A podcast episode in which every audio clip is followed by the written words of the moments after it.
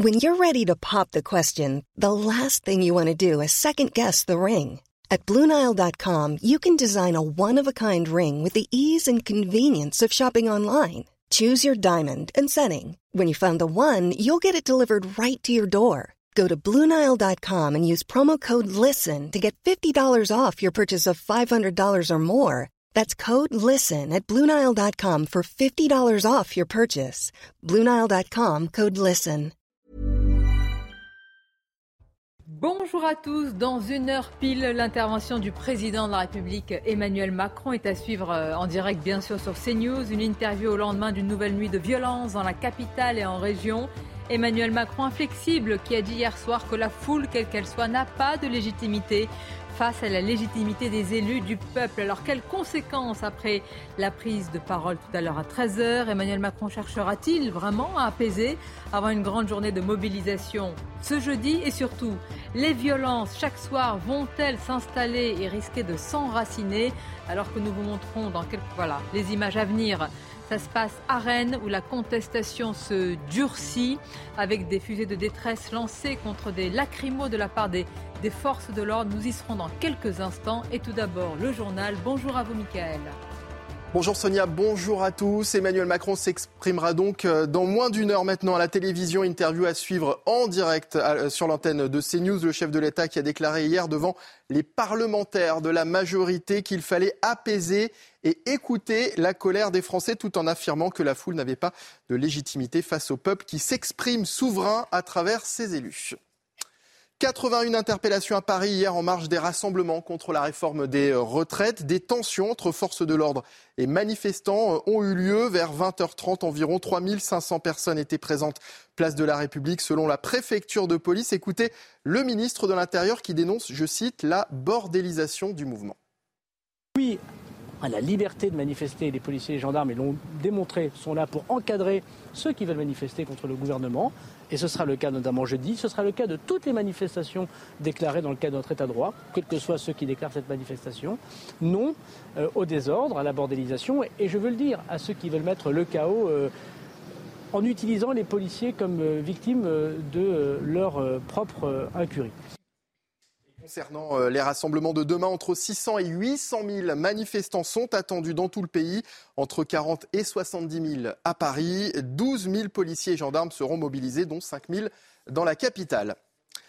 La pénurie euh, d'essence se poursuit dans les Bouches du Rhône. 11 stations-service du département sont réquisitionnées à partir d'aujourd'hui jusqu'à vendredi matin pour assurer le ravitaillement des véhicules dits prioritaires. Les précisions à Marseille avec leur para.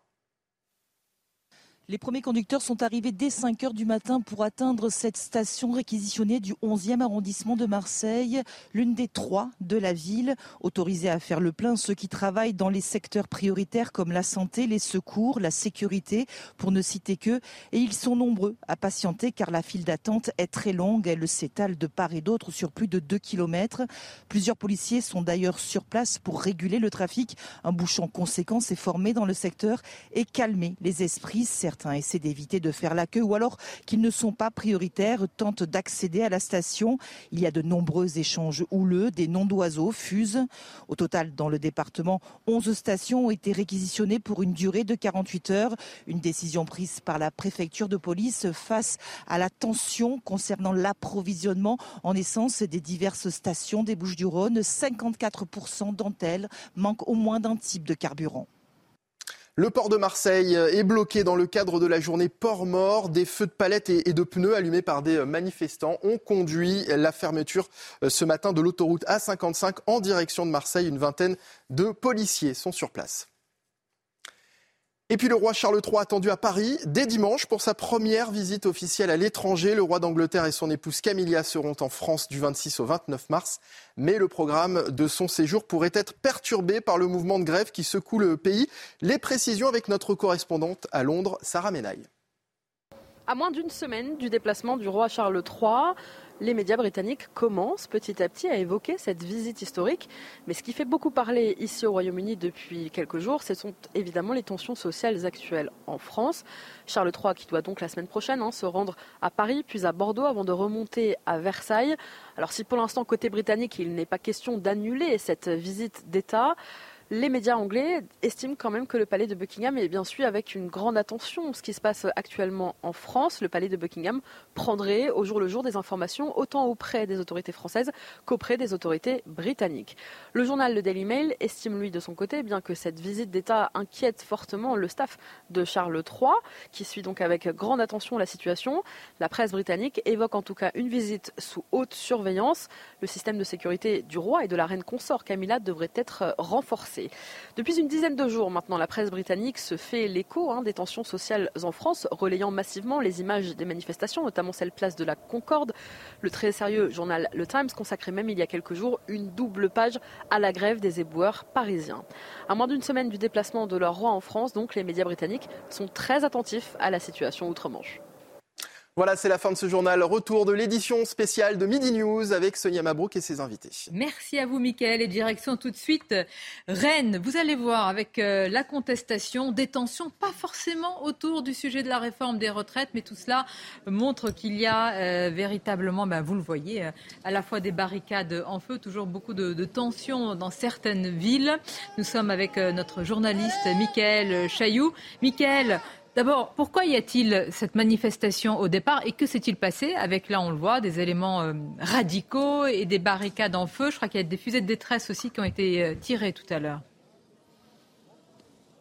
Mm, oui, c'est d'abord une, manifestation des marins-pêcheurs du Grand Ouest et même plus euh, qui euh, se sont donné rendez-vous ce matin à Rennes. Plusieurs centaines de marins-pêcheurs venus des Hauts-de-France, de Normandie, de Bretagne ou encore euh, de Vendée qui sont venus pour dénoncer un gasoil trop cher et puis des zones de pêche toujours plus petites, notamment pour la pêche côtière, puisque là ce sont des pêcheurs de, petits bateaux. C'est la pêche artisanale qui s'est donné rendez-vous ce matin à Rennes. Une délégation d'ailleurs est reçue en ce moment même euh, en préfecture.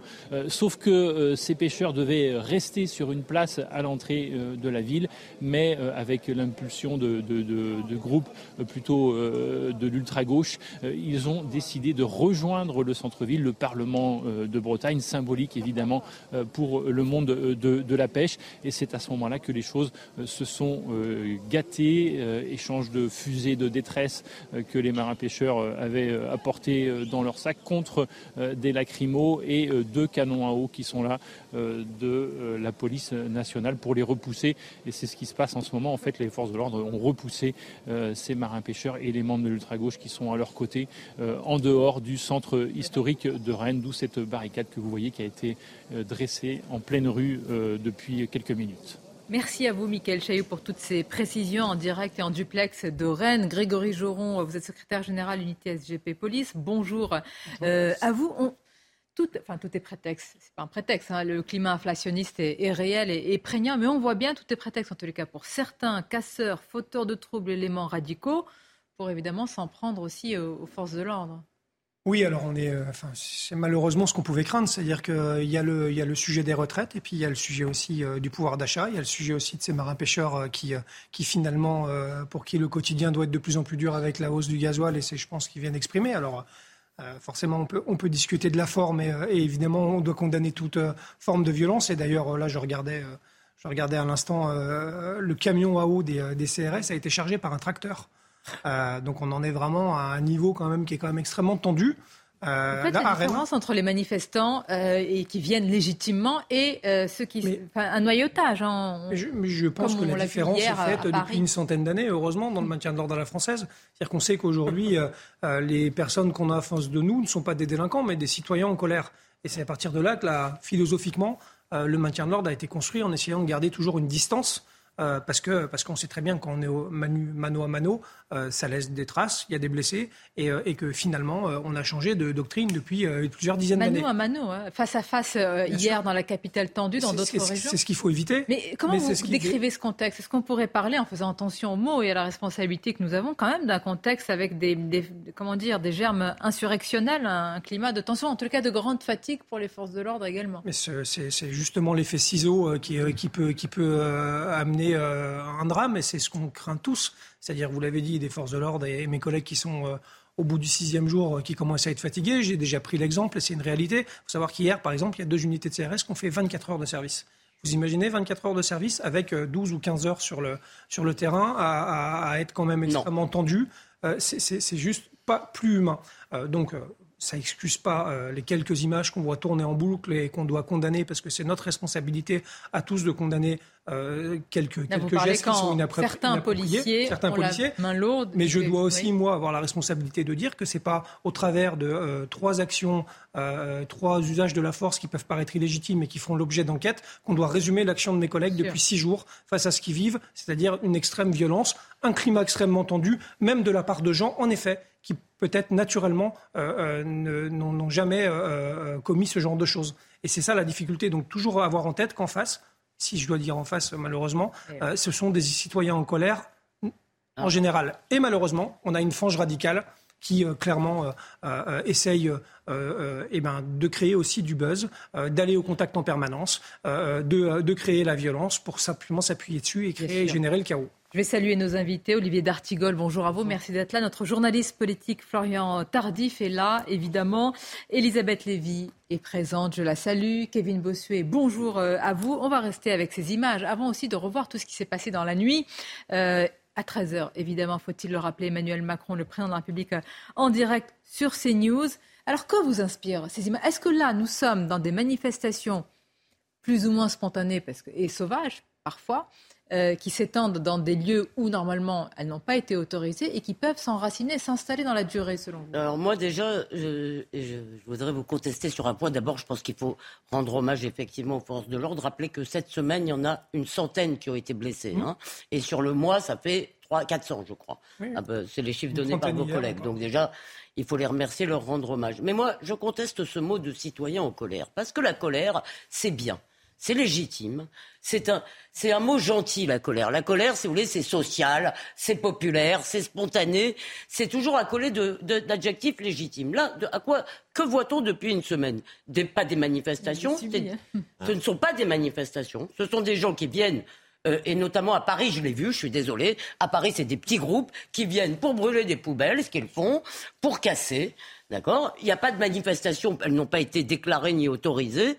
Et ce sont des gens encouragés par l'extrême gauche qui viennent pour casser. Si vous voulez. Et je trouve que quand on dit colère, si vous voulez, on leur donne une sorte de légitimité qu'à mon avis, ils n'ont pas. Je ne parle absolument pas des manifestations de demain, évidemment. Voilà. Grégory Jean, vous parliez évidemment des manifestants quand vous parliez de la colère profonde. En, en fait, vous m'avez demandé la question, c'était est-ce que vous faites la différence? J'ai juste répondu qu'on faisait bien la différence entre les, les manifestants qui étaient dans un cadre et qui étaient des citoyens en colère, ce qui avait posé la philosophie du maintien dans la française, et ce qui se passe en effet le soir. juste, je vais me permettre de contredire euh, votre point de contradiction. C'est que, que hier soir, quand même, la manifestation euh, a été déclarée. Oui. Ou à la Bastille? Oui. Elle a été déclarée.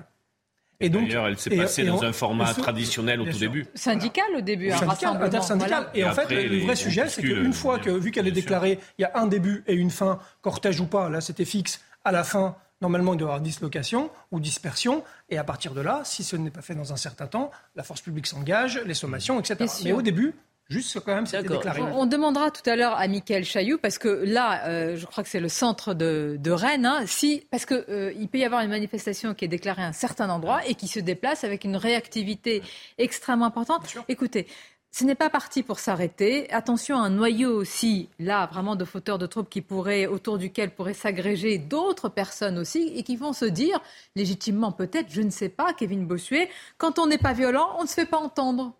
Oui, mais c'est ça, c'est la jurisprudence gilet jaune en fait. C'est à partir du moment où les gilets jaunes ont été violents qu'ils ont obtenu quelque chose de la part d'Emmanuel Macron. Et ça, beaucoup de gens l'ont intériorisé. Après, il faut faire une différence entre les militants d'extrême gauche qui sont là pour euh, faire de la terreur, qui sont là pour faire une pseudo-révolution, et une France populaire qui est à l'agonie, qui en a marre, une France populaire qui en a marre d'être méprisée, une France populaire qui souffre énormément. Quand on a un emploi dans des bureaux, quand on nous dit qu'il faut travailler deux ans de plus, bon, on peut l'accepter, mais quand vous êtes caissière, comme quand vous êtes femme de ménage, quand vous êtes ouvrier, ça devient insupportable. Et le pire, c'est qu'Emmanuel Macron a toujours ce, ce, mépris à la bouche qui est insupportable. On a l'impression l'impression qu'il y a ceux qui sont tout et ceux qui ne sont rien, qu'il y a finalement euh, les, les, paroles des citoyens ne se valent pas. Il y a ceux qui appartiennent au camp des sachants, où il faut prendre en compte ce qu'ils racontent, et les autres qui n'auraient pas la légitimité de s'exprimer. Mais, dans une démocratie, chaque voix compte. De lancer des feux de détresse sur des forces de l'ordre. Non, ça c'est inacceptable, évidemment. Et la France populaire condamne évidemment cela, comme elle a condamné euh, les exactions de la NUPES entre guillemets, au sein de l'Assemblée nationale. Olivier D'Artigol. Une image très marquante pour illustrer notre débat euh, qu'on ne découvre pas. Hier, il y avait des hum, casseurs qui interdisait qu'un camion de pompiers puisse se rapprocher d'un feu. Et il y avait des militants syndicaux qui sont venus, sont venus pour, faire en sorte que le camion puisse. Cette image, euh, cristallisait à elle seule euh, ce qu'on connaît bien maintenant. Il y a un après et un avant 49.3. On a fait l'expérience depuis mi-janvier de mobilisation nationale, populaire, citoyenne, oui, bien encadrée, avec un travail entre les services d'ordre des organisations syndicales et le préfet Laurent Nunez.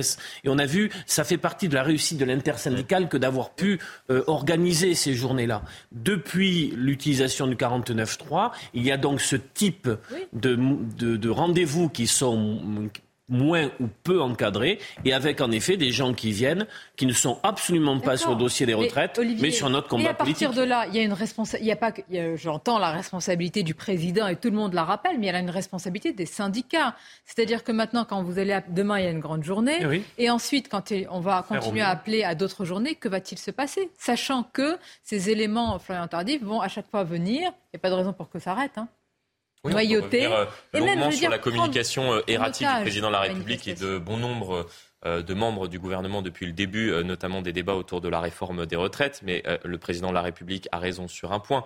Il est le garant des institutions et sur ce qu'il a dit, qui est commenté depuis hier soir concernant la foule et le peuple, il faut, oui, distinguer la foule et le peuple.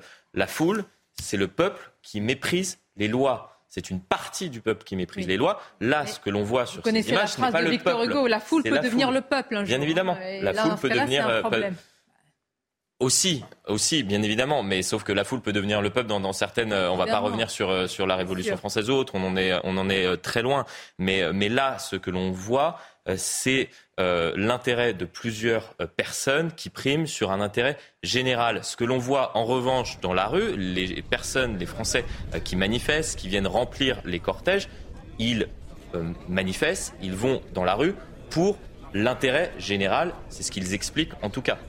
Pardonnez-moi, juste, je voudrais commenter ces images en direct, puisque là, nous sommes de nouveau, comme nous l'étions hier, euh, au niveau des blocages qui sont en cours. Hein. nous sommes, euh, euh, ce sont les grosses tensions en fosse sur mer. Hier, il y a eu, je parle sous votre contrôle, Grégory Jean, il y a eu trois blessés importants hein, de policiers. Trois blessés, D'ailleurs, comment vont-ils? 29, 29 en tout. Euh, il y en a un qui passe euh, sur la table d'opération aujourd'hui euh, pour, pour la main. hier, c'était notre collègue qui a été blessé à, la cheville avec une fracture de la malléole et, et une fusée d'ailleurs qui doit être lancée. donc on se méfie énormément de ça. Pour la petite histoire, sans être trop, trop long, quand on entend manifestation des marins-pêcheurs, pour les CRS, dans la mémoire collective, c'est pas rien, parce que c'est ce qui fait qu'aujourd'hui, on a des jambières. Vous savez ce qui protège euh, le, tibia jusqu'au coup de pied? Parce qu'en fait, euh, sur une grosse manifestation dans l'Ouest, il, y a quelques dizaines d'années, on avait eu euh, des blessés très graves qui avaient été considérés comme étant atteints par des blessures de guerre. C'était comme ça que ça avait été défini par les médecins, tellement la brûlure plus la plaie, et avec les fusées de, des traîtresses des bateaux. Voilà, donc c'est forcément marquant pour nous. On va aller sur place, on va retrouver Laure Para. Laure, nous étions déjà avec Stéphanie Roquet, pardonnez-moi, nous étions justement avec Laure Para hier et nous, évoquions déjà hier évidemment des grandes tensions, des violences, des policiers blessés et on voit, Stéphanie, que les blocages se poursuivent avec manifestants et aussi des responsables syndicaux. On voit bien les drapeaux de la CGT, etc. Oui, effectivement, depuis 8 heures du matin, c'est un rassemblement devant le dépôt de, de, de Fosse-sur-Mer qui à l'initiative de la CGT. Donc pour l'instant, euh, l'ambiance est extrêmement calme. Vous pouvez le voir, mais il y a quelques minutes, eh bien, je vous montre, il y a des canons à eau qui viennent de se positionner euh, juste en face, juste à l'entrée. Donc pour l'instant, ben, c'est statu quo. Euh, l'ambiance reste calme. On ne sait pas ce que de part et d'autre cette situation va pouvoir devenir. Mais j'ai pu, j'ai pu parler avec ces manifestants qui m'expliquent que, alors vous le savez, dans ce dépôt de Fosse-sur-Mer depuis hier matin. La préfecture de police a ordonné des réquisitions de personnel pour que les camions puissent venir se réapprovisionner, car c'est un dépôt très stratégique. Ici, par jour, il y a 800 à 1000 camions qui viennent se réapprovisionner pour servir des stations-service de tout le PACA, de la région lyonnaise, mais aussi une partie de l'Occitanie. Donc vous le voyez, et ces réquisitions, eh bien, elles fonctionnent car depuis hier, c'est la préfecture de police qui nous a annoncé que 700 camions citernes ont pu partir d'ici pour aller euh, approvisionner. Donc pour l'instant, vous le voyez, l'ambiance est calme. Il faut voir ce que cela peut donner. Tout à fait, et on restera avec vous, évidemment. Vous revenez vers nous, euh, Stéphanie. Mais euh, ce que précise Stéphanie Roquier est très important. Les réquisitions fonctionnent. Et la réquisition, bah, en tous les cas, sur ce site. Bah oui, mais, mais il faut rappeler la différence entre ce qui est légal, parce qu'une réquisition, c'est légal, et ce que certains manifestants dénoncent, c'est-à-dire des réquisitions qui sont illégitimes et qui casseraient, selon eux, le droit de grève. Le 49.3, on peut dire la même chose du 49.3. Hier, euh, ça s'est tendu parce que les manifestants, et en partie aussi les responsables syndicaux, estiment qu'une réquisition vient casser aujourd'hui. La euh, culture syndicale, bien évidemment, la réquisition, c'est ce qui permet de casser la grève, ben de faire en sorte qu'elle n'ait plus un effet. Or, une grève qui n'a plus d'effet, qui est indolore, je me souviens d'un président de la République qui disait maintenant qu'il y a des grèves, plus personne ne s'en rend compte. Aujourd'hui, on s'en rend compte. Ça, c'est la première chose. Bien sûr, on va vers des mouvements avec une situation imprévisible. Je complète ce que vous avez fait, je partage tout ce que vous avez dit. Je rajoute une chose sur la nécessité, même s'ils sont soumis à des missions très difficiles, à ce que euh, les, forces de l'ordre conservent en tout cas dans toute situation, un comportement exemplaire. Bon, il faut quand même dire, pour compléter le tableau, qu'il y a une enquête suite à une vidéo qui a tourné sur un coup de poing, qu'il y a eu des, des, arrestations euh, assez arbitraires avec après, je pense à deux jeunes euh, autrichiens. Bon, enfin, je ne vais pas rentrer dans tous les, dossiers. Il faut vraiment tenir sur la prochaine période. mais, sur le euh, fait rentrons, parce que c'est quand même ce qui. Pardonnez-moi aussi, vous avez raison. Peut-être qu'il y a eu des gardes à vue rapides, arbitraires. Enfin, c'est des gardes à vue. Hein. Après, non, il y a justement. Non, ce que je veux dire, c'est qu'on a pu se féliciter de maintien de l'ordre qui semblait revenir vers ce qui avait très bien fonctionné sur la dernière période. Je dis simplement que on doit rester sur des comportements exemplaires dans les prochaines journées. Bah, Même les organisations syndicales le disent. Mais, Olivier, pardon, mais je sais que quand je dis ça, ça, vous, fait, réagir, mais je le dis. Et ça vous embête, je vais vous répondre. Euh, c'est que euh, il y a eu pour l'instant, il y a deux enquêtes, je crois, de l'IGPN, parce que vous savez très bien que les policiers sont très contrôlés.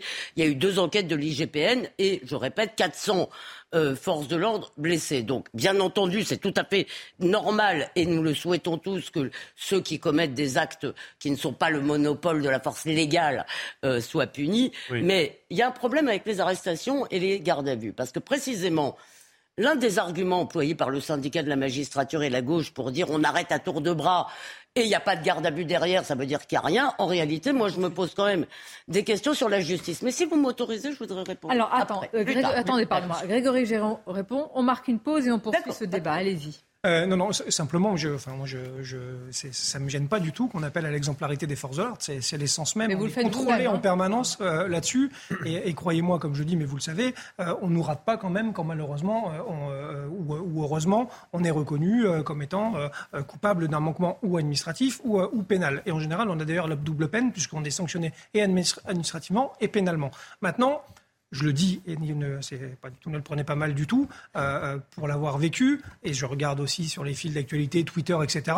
Euh, c'est un peu comme, d'habitude. On a, on a 63 millions de procureurs, 63 millions d'entraîneurs de foot. Il y a aussi 63 millions de policiers, où finalement, assis bien, au chaud sur son canapé, je ne parle pas de vous, en mangeant des dragibus, on juge l'action de police après 16 heures de service, en ayant pris, en ayant, en ayant pris plein la figure. On se dit, mais quand même, pourquoi il met deux, trous, deux coups de matraque de trop? Alors je dis pas que c'est excusable. il faut contextualiser. Exactement, merci. Pour les pires crapules, on contextualise euh, et on remonte même à leur pure enfance en disant oui, mais le pauvre, il a eu une enfance compliquée. Par contre, pour le policier, une demi-image sans savoir ce qui s'est passé avant, sans savoir ce qui s'est pas, passé après, on le passe au pilori. Et pire encore, on essentialise l'action de la police au travers de cette image-là. Vous avez raison de rappeler, Grégory Joron. Euh, toutefois, la question va se poser de plus en plus. Parce que si ces manifestations plus ou moins spontanées, sauvages, s'installent sans racines, sans kyste, ça va être très très difficile, très long dans un contexte politique euh, dont on verra ce que va dire Emmanuel Macron. Je vous le rappelle, 13h, c'est en direct sur CNews avec nos invités, nos journalistes politiques. Une courte pause et on se retrouve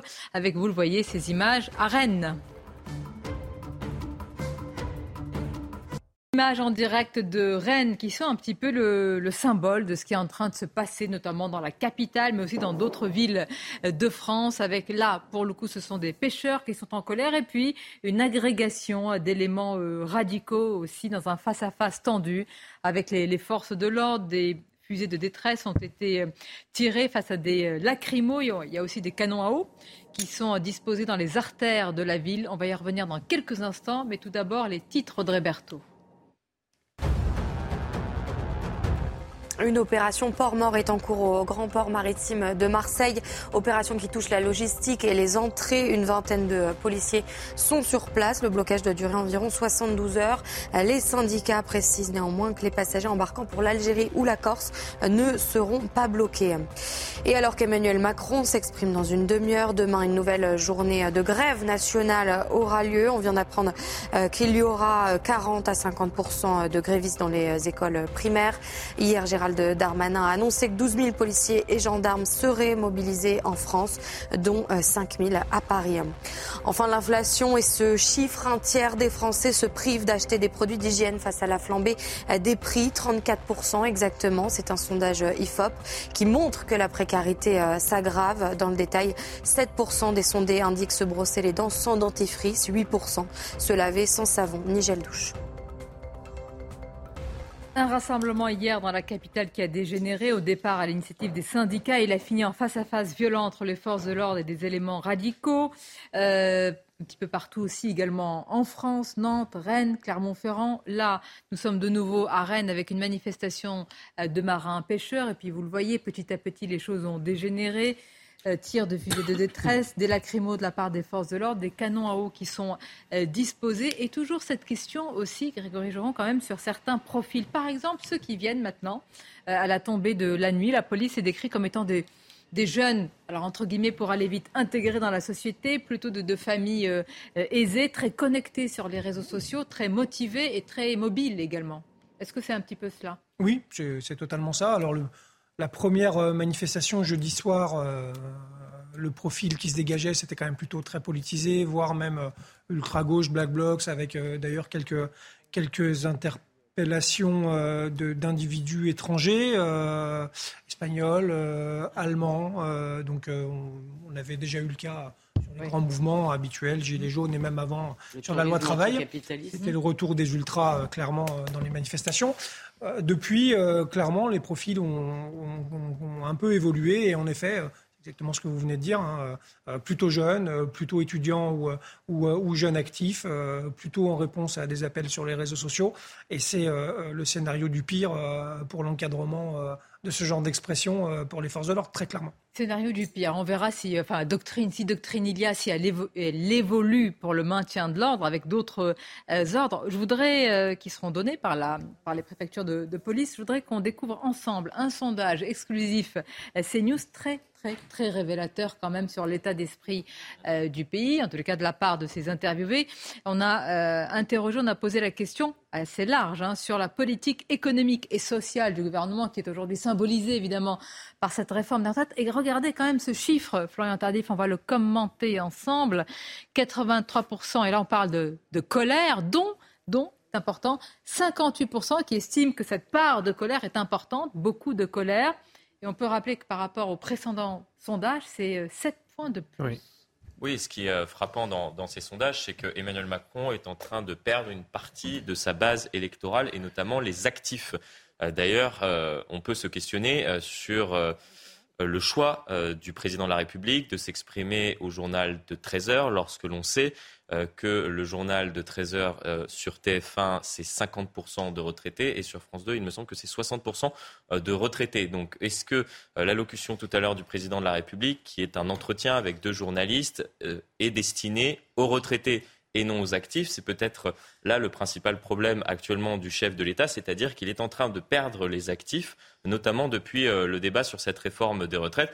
Et on en voit d'ailleurs la conséquence dans ces sondages où bon nombre de Français ne se reconnaissent plus en la politique économique et sociale euh, actuellement du, président de la République. Après, euh, pour tenter de répondre à cette colère, il pourrait y avoir une sortie par le haut du président de la République, qui a été impulsée notamment euh, hier par Valérie Rabault à la tête du, groupe socialiste à l'Assemblée nationale, c'est d'utiliser l'article 10 de la Constitution, c'est-à-dire que le président de la République peut demander à l'Assemblée nationale de revoter sur tout au parti du texte. Il pourrait très bien, compte tenu de ce qui s'est passé il y a deux jours où une motion de censure proposée par Charles de Courson n'a pas réussi à obtenir une majorité de suffrage à l'Assemblée nationale, ça serait intelligent de sa part, reproposer de contourner le, 49-3 C'est-à-dire de contourner lui-même le 49-3 en disant voilà, j'ai écouté et on, je propose de voter sur l'article. tout à l'heure, dans 20 minutes, euh, s'il répète cette phrase, euh, la foule, quelle qu'elle soit, n'a pas de légitimité face à la légitimité des élus du peuple, que tout le monde comprend, évidemment, et, qui est clair dans notre. Mais il a raison. Très bien, mais nous sommes dans un pays euh, qui est sous. Il a raison, il a raison sur le, papier. C'est sa propre légitimité. Il a raison avec de telles tensions. Le problème, le problème, c'est sa propre légitimité. C'est les mots pour le dire sa propre légitimité. On peut en discuter pendant des heures, mais elle est un peu écornée. Je peux dire un mot sur le sondage, Sonia? Bien sûr. Parce que je voudrais le mettre. Non, mais non. le sondage. Non, mais c'est très intéressant parce que en fait, moi, ce que je vois, alors les gens sont en colère, ça, on a bien compris. C'est le mot qu'on a le plus répété depuis un mois. Euh, mais euh, ce qu'on voit aussi, c'est qu'on est un peu drogué à l'argent magique. Alors, il y a la question des actifs. Il y a la question des actifs, et ça, j'ai été très éclairé par euh, les propos de Pierre Vermeuren qui disait finalement on fait toujours payer les mêmes. Hum. Et ça, ça l'est. Mais il y a aussi le fait qu'on est drogué à l'argent magique et que les gens. Il n'y a pas d'argent magique. Vos impôts, c'est pas de l'argent magique. Vous le payez toujours. Non, mais à la dépense publique, si vous préférez. vous la payez pas. Non, mais c'est ça. À l'endettement. Alors, à la fin, il y a toujours quelqu'un qui. Non, mais pardon, il y a. Ah, ce que j'essaye de vous dire, c'est que. Ce que j'essaye de vous dire, c'est qu'on est complètement. Moi, je veux revenir là, à 13 heures. Pour revenir au sondage. Qu'est-ce qu'il doit dire compte tenu d'un état de tension comme celui-ci Par rapport à ce sondage, je fais le lien à l'intervention euh, présidentielle il va falloir être très attentif à la manière dont il caractérise l'opposition à ce texte. Comment va-t-il parler de, ceux qui se sont mobilisés depuis la présentation de ce texte et qui n'en veulent pas? Que va-t-il dire aux 9 salariés sur 10 dans le pays qui n'en veulent pas? La manière, les mots qu'il va choisir pour s'adresser à eux va être euh, scruté de près. Est-ce que c'est une foule? Est-ce qu'ils n'ont rien compris? Est-ce que c'est simplement un problème de pédagogie? Ou est-ce qu'il va être, si ce n'est en empathie, au moins avec un message les concernant? Nous sommes en direct avec le député euh, du Loiret du Rassemblement national, porte-parole du groupe euh, Rassemblement national, Thomas Ménager. Merci d'être avec nous et bonjour à vous. Alors, bah, c'est la question, hein, maintenant 20 minutes. Je ne vous entends pas de l'interview. On va essayer de régler ce souci de l'interview euh, du président de la République, Emmanuel Macron. Bah, je vous la poserai dans quelques instants quand cela va être réglé. Je répète cette phrase. Bien sûr qu'elle est, bien sûr qu'elle est normale. La foule, quelle qu'elle soit, n'a pas de légitimité face à la légitimité des élus. Nous sommes d'accord. Mais tenez compte d'un contexte, tenez compte d'un climat. Je, fais, je mets entre guillemets insurrectionnel. Est-ce que vous pouvez le dire ainsi? Non. Passer à autre chose. C'est-à-dire que M. Macron jette de l'huile sur le feu. Il est toujours dans la provocation. J'ai quand même entendu Mme Borne parler de victoire. C'est quand même un échec de A à Z. Et ce qu'il y a de dramatique là-dedans, c'est que ce n'est pas tellement Elisabeth Borne qui est contestée. C'est l'ensemble d'un système. On est dans un pays où on paye, on paye, on paye toujours plus d'impôts. Pourquoi finalement? Pour une école qui fonctionne mal, une justice qui fonctionne mal, des hôpitaux qui fonctionnent mal, une insécurité sécurité permanente et un système social de plus en plus euh, injuste. Et tout à l'heure, Florian disait que M. Macron est garant des institutions. Je suis parfaitement d'accord, mais le problème, c'est qu'il les abîme, les institutions. Parce qu'en utilisant dans ce contexte le 49.3, c'est inaudible, en effet, pour la inaudible, dites-vous, mais il nous entend désormais, c'est Thomas Ménager. On parle de cette euh, phrase euh, qu'a prononcée hier, qui est sortie du conclave élyséen. La foule, quelle qu'elle soit, n'a pas de légitimité face à la légitimité des élus du peuple. Vous en faites partie, hein, ces élus euh, du peuple. Donc j'imagine que vous reprenez cette phrase aussi à votre compte. Mais ce qu'il oublie de dire, le président de la République, c'est que les élus du peuple n'ont pas pu s'exprimer ni en première lecture, ni au retour du texte de la commission mixte paritaire sur ce texte. C'est ça ce qu'il oublie de dire. Et aujourd'hui, euh, ce qu'on peut surtout constater dans ses propos, c'est qu'il souffle sur les braises, qu'il agite euh, la rue, qu'il euh, veut exacerber les tensions d'un pays déjà très divisé. Et, donc, on est très loin de ce qu'on aurait pu attendre, ce qu'on attendait depuis le début aussi de cette mandature, où il nous avait promis de la co-construction, il nous avait promis de l'écoute. Il continue, il continue dans la brutalité il continue dans le manque d'empathie et c'est ça surtout ce qu'on constate et, ce qu'on malheureusement on risque d'avoir dans quelques minutes lors de son intervention. Monsieur Ménager, vous entendez la petite musique qui monte de la part de certains. C'est d'ailleurs dans le Figaro ce matin. Euh, avec l'ancien Premier ministre Édouard Philippe. Certains proposent une sorte, alors ce n'est pas une union nationale, ce serait un accord de gouvernement, vous en seriez exclu. Hein. Ils pensent à une partie de la droite, à une partie de, de la gauche, mais pour l'intérêt du pays, est-ce que vous diriez que ce serait euh, faisable et peut-être salutaire? Euh, bah ça, c'est dans la continuité de la Macronie, c'est-à-dire de rassembler tous ceux qui ont échoué, tous ceux qui ont participé à, les situations euh, de notre pays actuel, tous ceux qui au final préfèrent taper sur la tête des Français en leur demandant de travailler deux ans de plus plutôt que s'occuper euh, des vrais sujets des Français aujourd'hui, c'est-à-dire leur capacité à remplir leur frigo, leur capacité à, à, à acheter des produits d'hygiène, vous en parliez à l'instant, leur capacité à, faire le plein. Donc euh, oui, si c'est Monsieur Philippe veut continuer dans, dans, dans l'axe de la Macronie, c'est-à-dire de rassembler tous ceux qui ont échoué, je pense qu'aujourd'hui les Français attendent autre chose et c'est ce que nous, nous essayons de porter avec le Rassemblement national, avec Marine Le Pen, une offre alternative et une offre qui veut aussi euh, rassembler les Français, ne pas les diviser, ce que fait Emmanuel Macron actuellement. Et maintenant, la réforme a été adoptée. Vous avez déposé un recours devant le Conseil constitutionnel. Il va y avoir un laps de temps qui va s'écouler. Est-ce que vous, euh, je veux dire en tant que responsable, élu, avec un esprit de responsabilité, vous dites, là, nous, nous montrons en même temps que notre duplex des images à Rennes avec des tensions, des face-à-face tendus avec les forces de l'ordre. Est-ce que vous dites non, il faut arrêter cela? Et moi, je participerai à éteindre le feu social vous savez, celui qui peut éteindre le feu social, c'est Emmanuel Macron, mais nous, on n'appelle pas, bien sûr, à l'insurrection, on n'appelle pas à ce qu'il y ait des violences, on les condamne, on les dénonce. Ce qu'on aimerait, c'est que le président de la République entende, retire ce texte et, ne continue pas à agiter, euh, à agiter ces tensions, à agiter euh, et à mettre de l'huile sur le feu.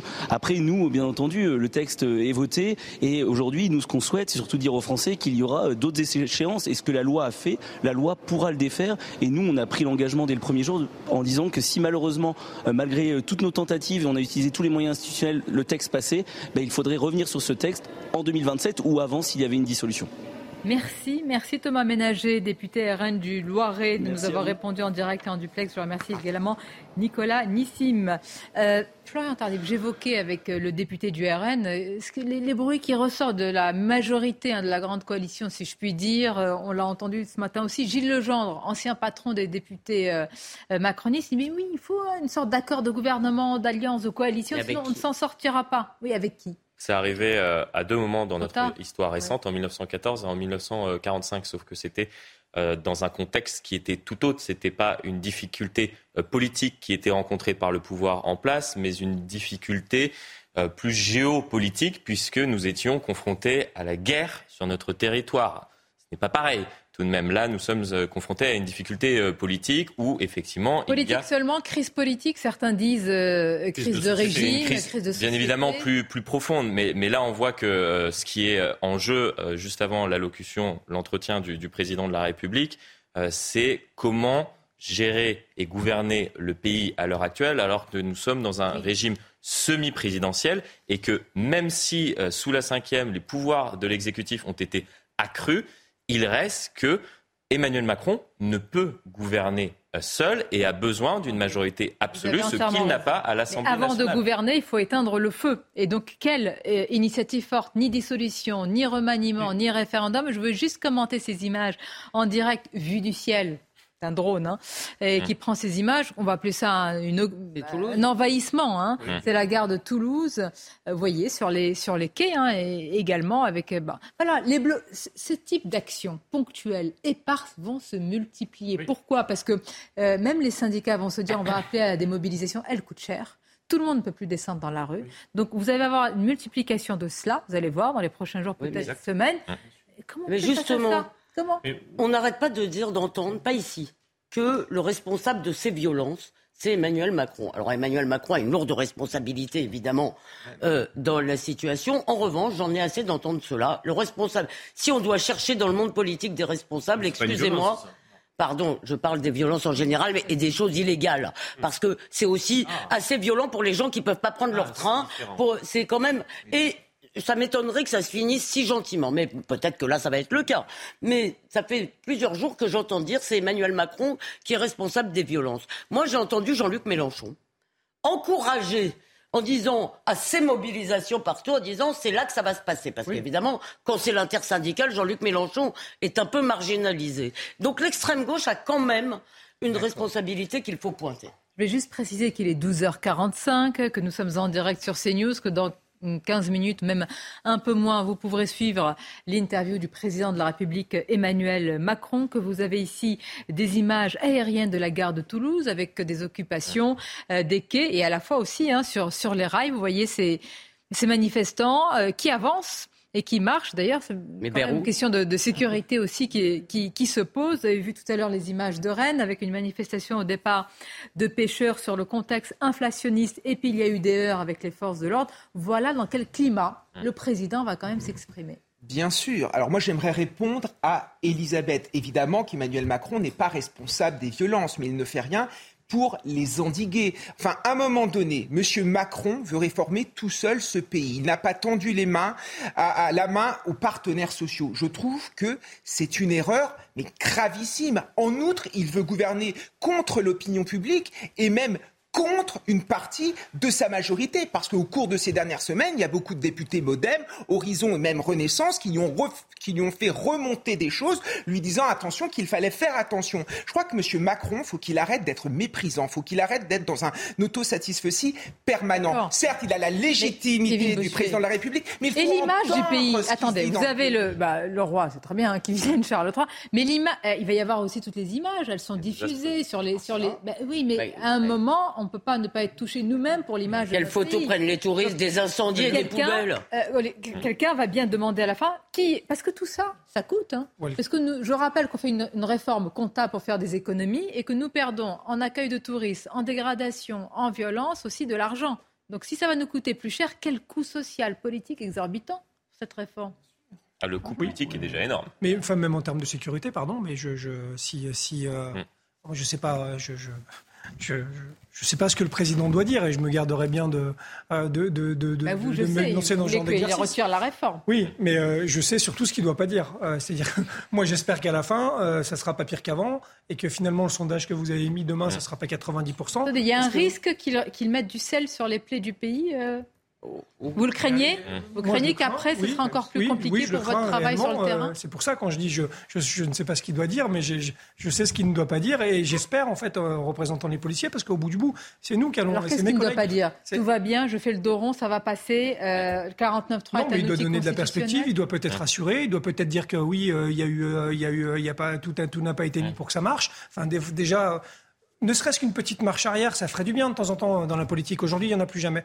Euh, et c'est d'ailleurs ce qui pose un vrai problème. Alors moi, je ne charge pas de responsabilité, etc. Je dis juste qu'en tant que représentant de, euh, des policiers, au bout du bout, euh, ceux qui vont aller sur des actions comme ça, ce sont les policiers. Et c'est sur eux, c'est sur eux qui, qui vont mettre leur Il faut qu'ils pensent à vous, là, dans bah, quelques minutes, dans faut qu'ils pensent à l'unité du pays. Il faut qu'ils pensent à éviter de mettre les citoyens dos à dos, parce que le flic, c'est quand même aussi un citoyen. Comme 94% des actifs, on est contre la réforme. On a juste une conscience professionnelle et un job qui fait qu'on va faire le boulot, évidemment.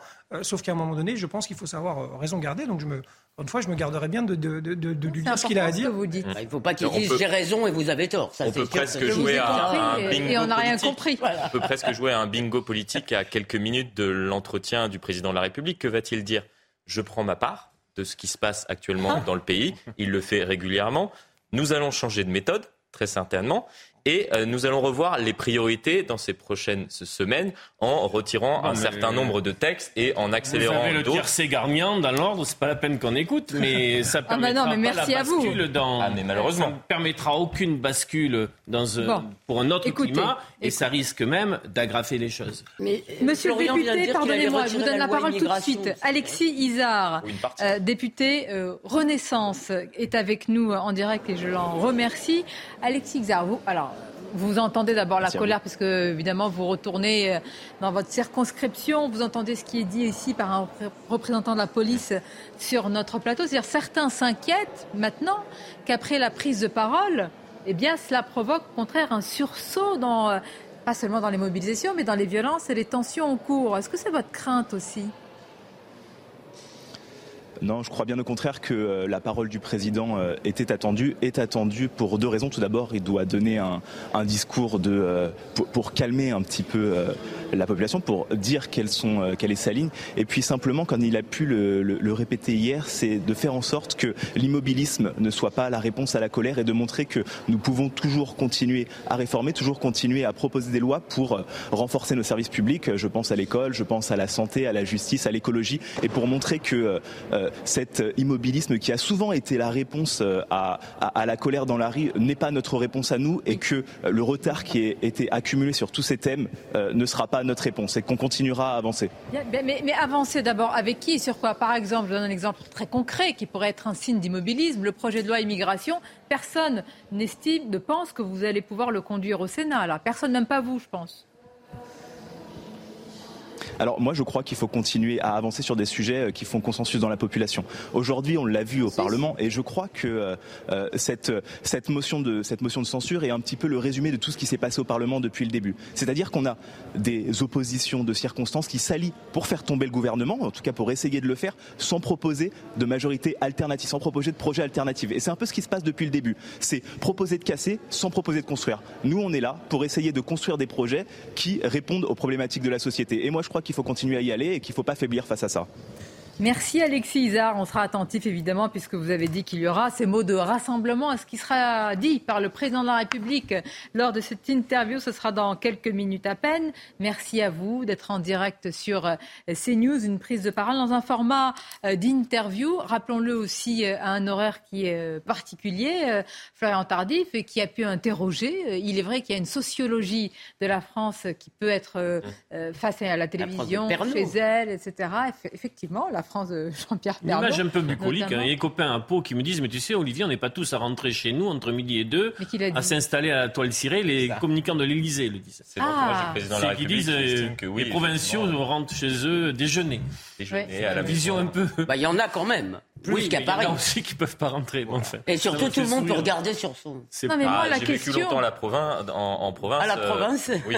Mais vous savez, tous les extraits euh, seront rediffusés sur notre antenne dans les 20 heures. Donc la question, c'est le poids des mots qu'il va dire. Maintenant qu'il n'y a ni référendum, ni euh, remaniement, ni, dissolution, mais dites-moi, où est le lapin dans le chapeau? Ah. Il y en a mais est-ce qu'il y en a euh, Quelle est la carte C'est Pâques, justement, bientôt. mais c'est une vraie question. C'est-à-dire qu'au-delà des mots, est-ce qu'il y a une mesure qui puisse quand même être assez forte sans qu'il ait besoin de se, de se dédire lui-même à présenter? Bah, Est-ce qu'il y en a? mais je trouve que l'idée de Florian était l'idée de la deuxième ah, lecture. travail et pouvoir d'achat? Oui, oui d'accord. Oui, c'est le travail et pouvoir d'achat. L'idée de la deuxième lecture qu'avec avancé Florian qui consisterait pour Emmanuel Macron à contourner Elisabeth Borne en quelque sorte, après l'avoir envoyée au charbon. Oui. Je veux dire, ce ne bah, serait pas une si mauvaise idée, mais je ne crois pas qu'il va le faire. Voilà, je crois que. Une stratégie politique, je ne sais pas s'il Il ne va pas vous écouter. la question, c'est dans quel état d'esprit est le. Est-ce que nous avons un président de la République qui se dit finalement. Euh, qui est conscient de la gravité, je veux dire, de la profondeur de, de la crise et qui se dit il ne faut surtout pas cliver davantage, attention. Ou alors qui se dit non, au contraire, euh, c'est mon droit. C'est un outil constitutionnel, le 49.3. Je vais continuer ainsi. Et s'il y a une partie de la minorité de la foule qui n'est pas le peuple dans la rue, eh ben c'est comme ça. On a déjà une partie de la réponse ah par les éléments de langage. Ben, c'est pour ça que je pose la question. On a déjà une partie de la réponse. L'un des l'intérêt de l'interview, c'est savoir s'il confirme ou s'il euh, nuance un peu. Hum. C'est ça l'intérêt de l'interview. Ben, Est-ce qu'il y va comme ça en disant ça passe comme ça? Mais la vraie vous pensez que les choses vont changer après une prise? La, vraie question, c'est aussi l'impact d'une prise de parole. Parce que nous, ici, en tant que commentateurs, journalistes, etc. Elle a un impact par rapport à, bien sûr, par rapport à, un climat général, par rapport y compris à ce que les gens entendront dire.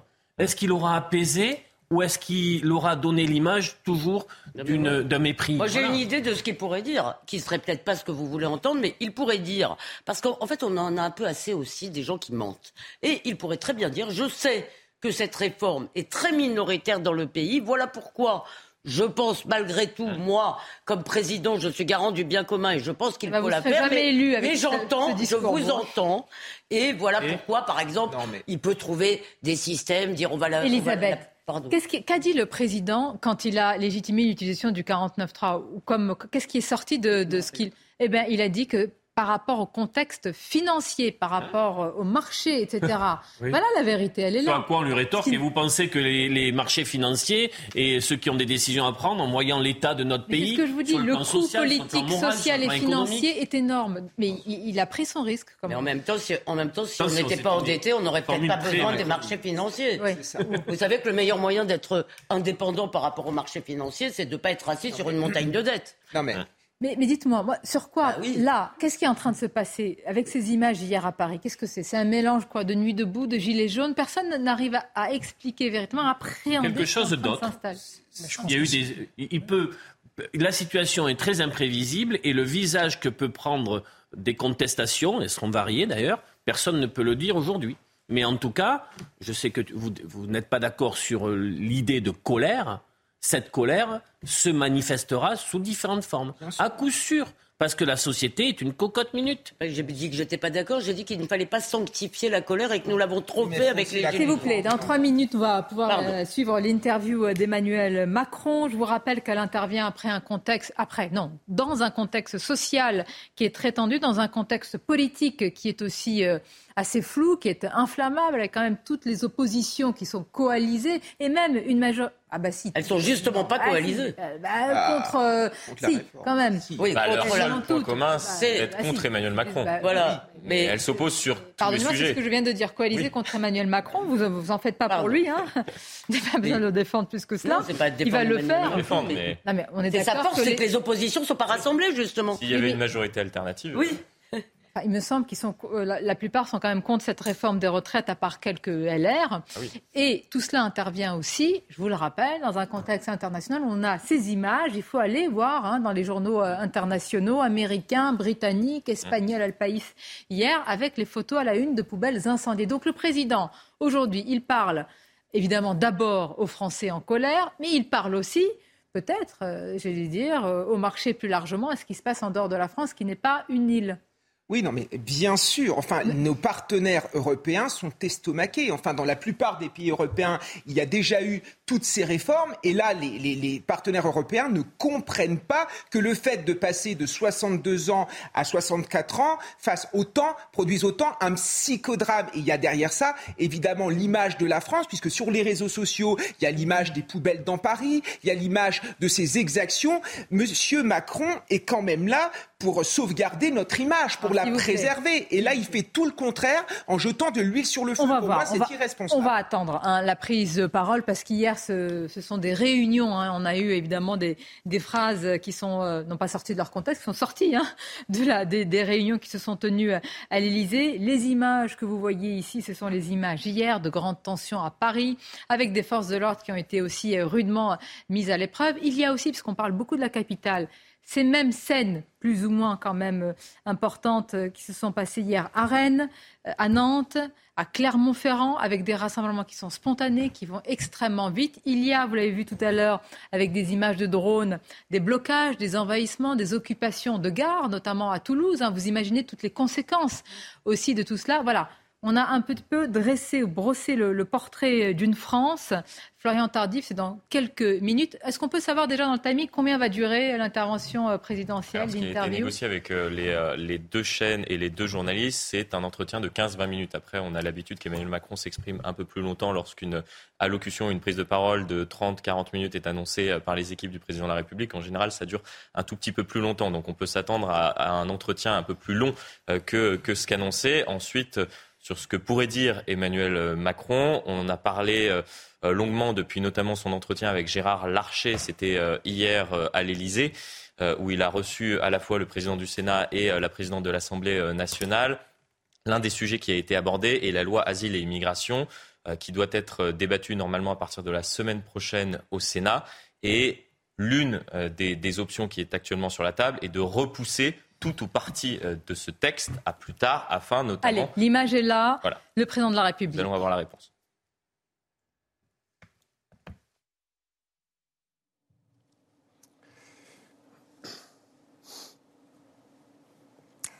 Bonjour, Monsieur le Président. Merci de nous recevoir à l'Élysée avec Julien Bugier. Bonjour, Julien. Bonjour Marie-Sophie, bonjour Monsieur le Président. Vous savez que votre parole aujourd'hui est particulièrement attendue.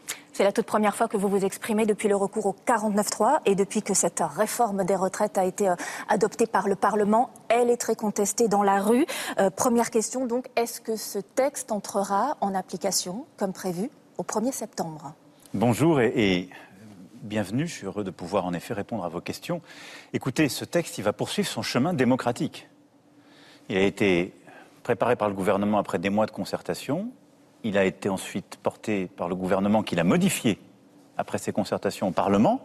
Il a donné lieu à 175 heures de débat. C'est le texte issu du chemin parlementaire, enrichi par le parlementaire, qui a été adopté dans la commission mixte paritaire, puis voté par le Sénat, et en effet qui a été adopté par l'Assemblée suite à l'utilisation de l'article 10 49.3 et donc par un vote d'une motion de censure contre le gouvernement qui a échoué. Il est aujourd'hui devant le Conseil constitutionnel. Et donc, il faut maintenant attendre que le Conseil constitutionnel se prononce. Et c'est à l'issue de cette décision que j'aurai à promulguer un texte, et donc qui permettra de faire évoluer les choses pour nos Tenez-vous à cette date du 1er septembre. Tenez-vous à cette date ah, Je pense que pour que les choses rentrent en place, à la fois pour que, d'ici à la fin de l'année, pour euh, près de 2 millions de nos compatriotes, 1 million 800 000 exactement, ils puissent avoir leur pension qui commence à être augmentée, environ 600 euros euh, par an en moyenne pour ces 1,8 million. Pour que, en effet, on commence à décaler l'âge légal de trois mois par an, progressivement, et qu'on accélère l'augmentation du nombre de trimestres à travailler jusqu'à 43 ans à horizon 2027. Eh bien, il faut que ça rentre en vigueur d'ici à la fin de l'année. Mais maintenant, euh, au moment où je vous parle, euh, il faut attendre la décision du Conseil. Alors, on va parler de la crise sociale dans notre pays qui est forte. On va parler de la crise politique, évidemment, à l'Assemblée nationale et de ce qui s'est passé. D'abord, je voudrais vous faire réagir sur des propos que vous avez tenus qui ont pu choquer certains. C'était hier devant les parlementaires. Vous avez dit la foule n'a pas de légitimité face au peuple qui s'exprime à travers les élus.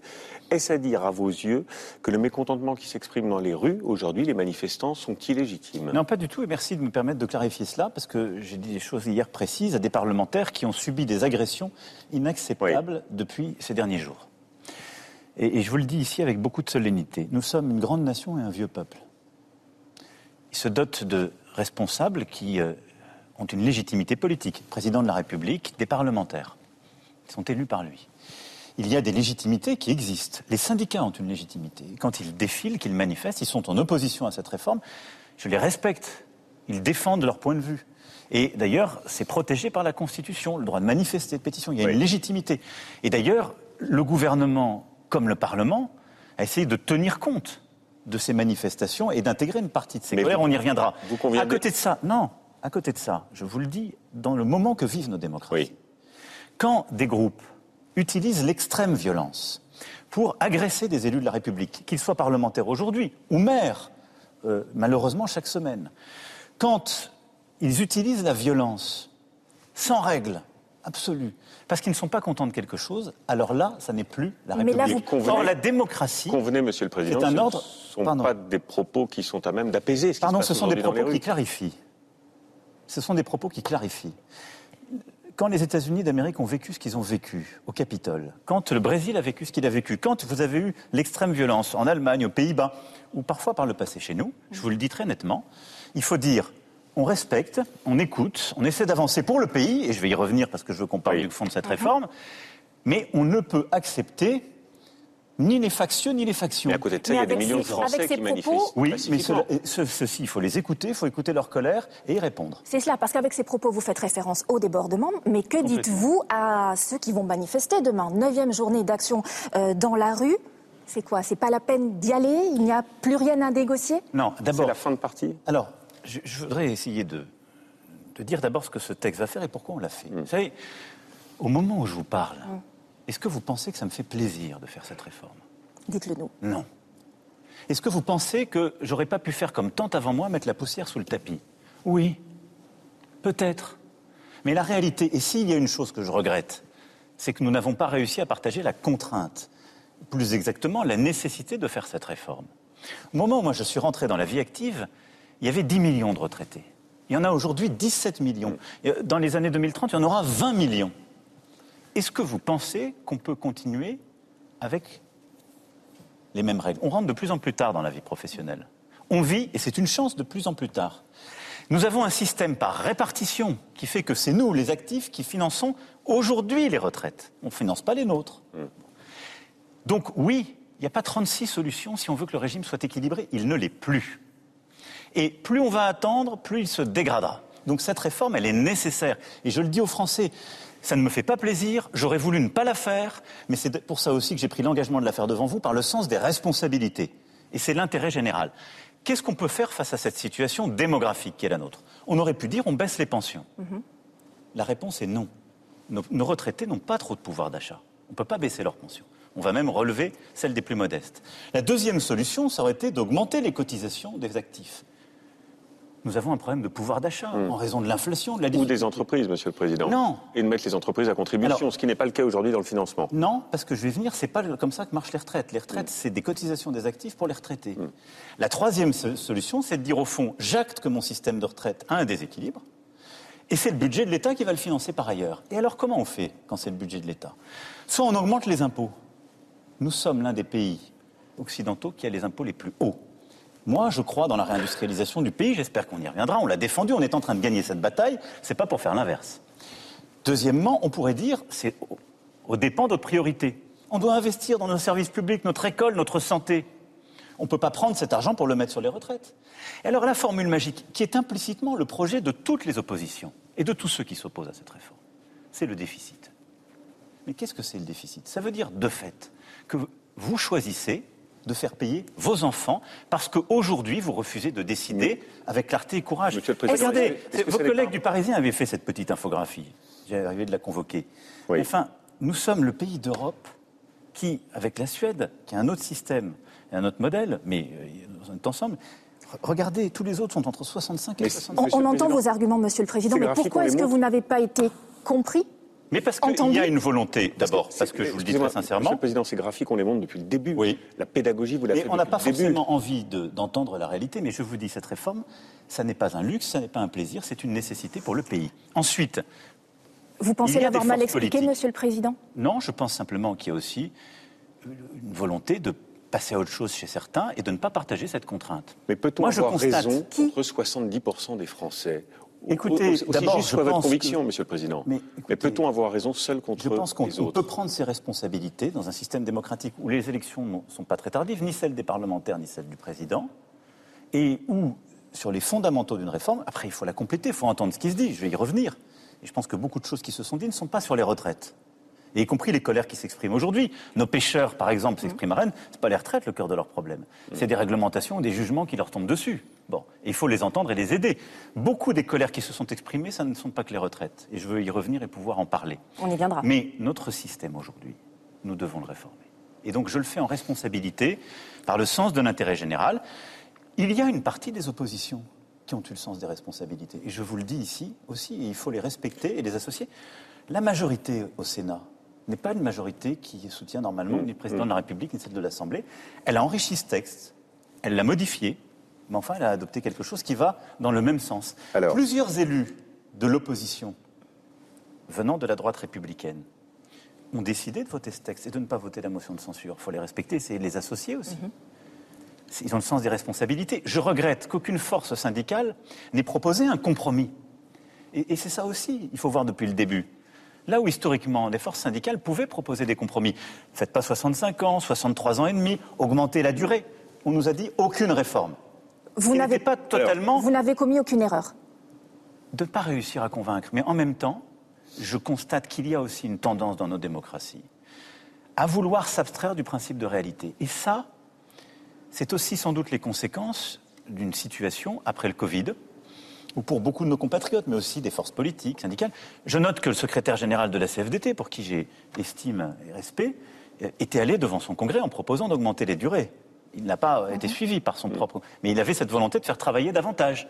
Il nous aurait proposé un compromis. D'ailleurs, le gouvernement a changé les choses. On n'est plus à 65 ans en 2030, mais 64 ans et une accélération de l'augmentation de la durée de cotisation. Mais il n'y a pas eu de proposition de compromis. Donc le compromis, il a été fait par le gouvernement après ces concertations. Il a été fait avec le Parlement, mais nous devons avancer. parce que c'est l'intérêt supérieur de la nation. Et je vous le dis, je vous le dis en responsabilité. Moi, je ne, cherche pas à être réélu, je ne le peux pas constitutionnellement. Mais entre les sondages et le court terme et l'intérêt général du pays, je choisis l'intérêt général du pays. Et s'il faut derrière endosser l'impopularité aujourd'hui, je l'endosserai. Alors voilà pour la pédagogie et l'explication de texte. Aujourd'hui, euh, ce qui se passe dans la rue, est-ce que vous craignez un embrasement euh, des mobilisations, un pourrissement euh, de la situation Qu'est-ce que vous répondez aujourd'hui aux Français qui sont inquiets aussi de cette situation et qui la subissent? Bien sûr. Les ordures qui s'amoncellent, les stations essence avec des queues considérables, les blocages? D'abord, je, vous le dis, il y a différentes formes de, contestation et mhm. vous m'avez permis de le clarifier à l'instant. Qu'il y ait des manifestations organisées pour dire on est contre, c'est légitime. Et je salue d'ailleurs l'esprit de responsabilité de l'ensemble des syndicats qui, je l'ai dit, n'ont pas proposé de compromis, mais ont été contre, avec clarté, je le respecte. Mais ça a été fait de manière calme, organisée. Le front de main, c'est normal. Bon.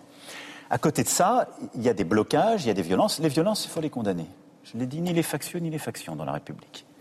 Et euh, il y a les blocages, et les blocages, ben, il faut pouvoir les lever quand ils empêchent l'activité normale. Et c'est pourquoi, d'ailleurs, j'ai demandé. C'est pour pourquoi j'ai demandé au gouvernement d'essayer au maximum ben, de négocier et ensuite de réquisitionner. Ce que nous avons pu faire euh, sur euh, les ordures ménagères, par exemple, euh, dans certaines grandes villes, ou sur les raffineries, à chaque fois qu'il faut le faire. Ça a commencé et ce sera fait pour qu'il n'y ait pas de blocage.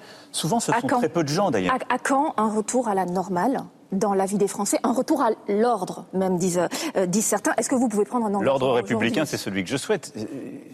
Je prends un engagement pour ce qui dépend de moi. Je suis un peu mmh. stoïcien en la matière. Donc, je pense qu'il faut qu'il y ait un chemin qui soit maintenant trouvé et qu'on se remette autour de la table. Mais les Français commencent à se lasser. On l'entend dans nos reportages. Mais ils ont raison. Depuis le début de la semaine. Je le dis, on ne tolérera aucun débordement. On fera en sorte qu'une vie la plus normale possible puisse reprendre face à ceux qui bloquent à quelques-uns l'activité. Et après, c'est aussi à nous, à moi, l'exécutif, d'essayer d'entendre la colère légitime qui n'est pas la violence, encore une fois, mais qui s'est exprimée au moment de ces contestations. Alors ces contestations, d'abord, je veux ici rappeler qu'à chaque réforme des retraites, nous les avons, et parfois en nombre bien supérieur.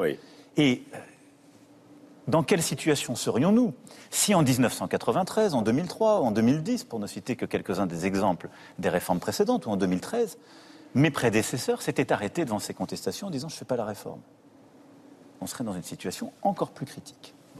Donc, pour ça que je vous dis, il faut le faire. Maintenant, dans cette colère et ces voix, qu'est-ce qui s'est exprimé? D'abord, un sentiment d'injustice. Et moi que j'entends. Vous l'avez un peu évoqué en parlant des entreprises tout à l'heure. Ce sentiment d'injustice, c'est de dire au fond, c'est toujours nous qui bossons, à qui on demande des efforts. Et c'est vrai qu'on demande cette réforme, il ne faut pas se tromper, on demande à nos compatriotes. C'est nous qui allons travailler deux ans de plus. On leur demande des efforts pour pouvoir financer la protection et la préparation de l'avenir. Bon. Et donc il faut entendre ce besoin de justice. Moi, je l'entends. À au moins deux égards. Quand on voit des entreprises qu'on a aidées et on continuera cette politique pour l'entrepreneuriat, pour l'attractivité, parce que ça permet de réindustrialiser le pays, de nous rendre plus forts. Mais il y a quand même un peu un cynisme à l'œuvre. Quand on a des grandes entreprises qui font des revenus tellement exceptionnels qu'ils en arrivent à utiliser cet argent pour racheter leurs propres actions, là, je vais demander au gouvernement de pouvoir travailler à une contribution exceptionnelle pour que cet argent, quand il y a des profits exceptionnels d'entreprises qui sont prêtes à racheter leurs propres actions, que leurs travailleurs puissent en profiter. Donc c'est une taxe sur les super profits Non, parce que cette taxation des super profits, nous l'avons déjà fait pour les énergéticiens. C'est ce qu'on a construit au niveau européen. C'est ce qui nous permet d'ailleurs de financer le bouclier face à l'augmentation de l'énergie. Et c'est ce qui fait que vous payez par mois une augmentation de 20 euros environ, entre 20 et 30 euros sur votre électricité et votre gaz, au lieu de 180 ou 200 euros. Ça, on l'a financé en taxant les super profits des énergéticiens. Là, je dis, on a des grandes entreprises qui sont en train de racheter leurs actions, ont des contributions exceptionnelles, il faut trouver la bonne technique, mais il faut qu'ils distribuent davantage à leurs salariés, et il faut qu'il y ait une contribution à cet effort du moment. La deuxième chose, c'est qu'aussi beaucoup de travailleurs disent, vous nous demandez des efforts, il y a des gens qui travaillent jamais, ils ont quasiment la même vie. Eux, ils vont jamais travailler, ils auront le minimum vieillesse. C'est pour ça qu'il faut très vite engager pour aller chercher toutes celles et ceux qui sont au RSA et les aider à revenir vers l'emploi. Les aider et les responsabiliser. Et ça, ce sera dans les réformes les plus importantes à venir, c'est-à-dire droits et devoirs renforcés pour les bénéficiaires du RSA, mieux les former et les accompagner, régler parfois les problèmes de logement, de garde d'enfants, de transport, mais faire revenir à l'emploi des gens aujourd'hui qui n'y sont pas, parfois depuis des années ou des dizaines d'années, au moment même où on a des besoins. C'est ce que vous avancez aujourd'hui pour remettre de l'apaisement, pour apaiser Ça, c'est la... des chantiers que je veux qu'on ouvre parce qu'il y a un besoin de justice. À côté de ça, il y a ce qu'on entend dans la rue. C'est aussi des protestations sur le travail. Beaucoup de gens, à juste titre, j'ai écouté dans l'agroalimentaire, euh, en Bretagne, dans certains métiers encore postés, euh, dans l'industrie, euh, dans le centre de, la France, les métiers aussi du soin, les éboueurs, les égoutiers. Bon, ces métiers difficiles. Ils disent à 60 ans, on a le dos cassé, on est épuisé. C'est vrai. Mais si on est honnête avec nous-mêmes, c'est pas 62 ou 64 ans qui est le problème. Le problème, il est à 55 ou 58 ans. Alors on fait quoi Et donc, le vrai sujet qui a commencé à être ouvert par le gouvernement comme par les parlementaires dans ce texte, c'est celui de l'usure professionnelle et des fins de carrière. Bah, celui-ci, on doit très concrètement le prendre à bras le corps. Parce que si on veut donner une réponse à cette colère légitime et une réponse efficace, moi je souhaite, il faut attendre quelques jours, quelques semaines, mais qu'on réengage avec les partenaires sociaux sur des sujets très concrets l'usure professionnelle. Mmh. La reconversion de fin de carrière. Il y a beaucoup de métiers où, au fond, passer 50 ans, on doit reconvertir. Pourquoi avoir attendu si longtemps pour euh, mettre sur la table ces propositions On a commencé à le faire. Et d'ailleurs, les assises du travail n'ont pas attendu la réforme des retraites. Et beaucoup de choses qu'on a fait sur les carrières professionnelles se sont faites durant le premier quinquennat. Mais il faut continuer. Quand la colère s'exprime, il faut aussi l'entendre et accélérer. Donc, l'usure professionnelle. Donc il faut que la colère s'exprime pour non, vous fassiez des propositions supplémentaires. Je suis en train de vous dire qu'on a commencé à faire les choses. Si j'étais là à vous dire on a tout bien fait, vous me diriez vous êtes un drôle de type. vous n'entendez pas qu'il y a des gens qui protestent. Et ça veut dire par là que quand ça s'exprime, c'est là aussi où une démocratie, elle doit entendre la colère légitime qui s'exprime dans un cadre républicain et y apporter une réponse. Et donc, je dis juste, ces réponses qu'on a commencé à apporter, elles ne sont pas suffisamment fortes et tangibles, et donc on doit aller beaucoup plus loin l'usure professionnelle, les fins de carrière, les reconversions. La deuxième chose, c'est la progression de la carrière. Beaucoup de gens qui manifestent disent, il y en a qui ne bossent pas. Ce que je dis, il faut y répondre par la loi travail et le système de droits et devoirs, de formation et d'accompagnement des bénéficiaires du RSA. Mais ils nous disent aussi, au fond, le travail ne paye pas assez. Alors là aussi, je vais vous dire, on a fait beaucoup de choses. On a fait, en 2019, la prime d'activité augmentée de 100 euros au niveau du SMIC. Jamais les SMICards n'ont autant leur pouvoir d'achat augmenté euh, depuis des décennies. On a augmenté ces 18 derniers mois le SMIC en France de 9,5%, plus que l'inflation. Néanmoins, il faut entendre ce que nous disent nos compatriotes qui manifestent sur ce sujet, qui n'est pas celui des retraites, mais du travail qui doit payer.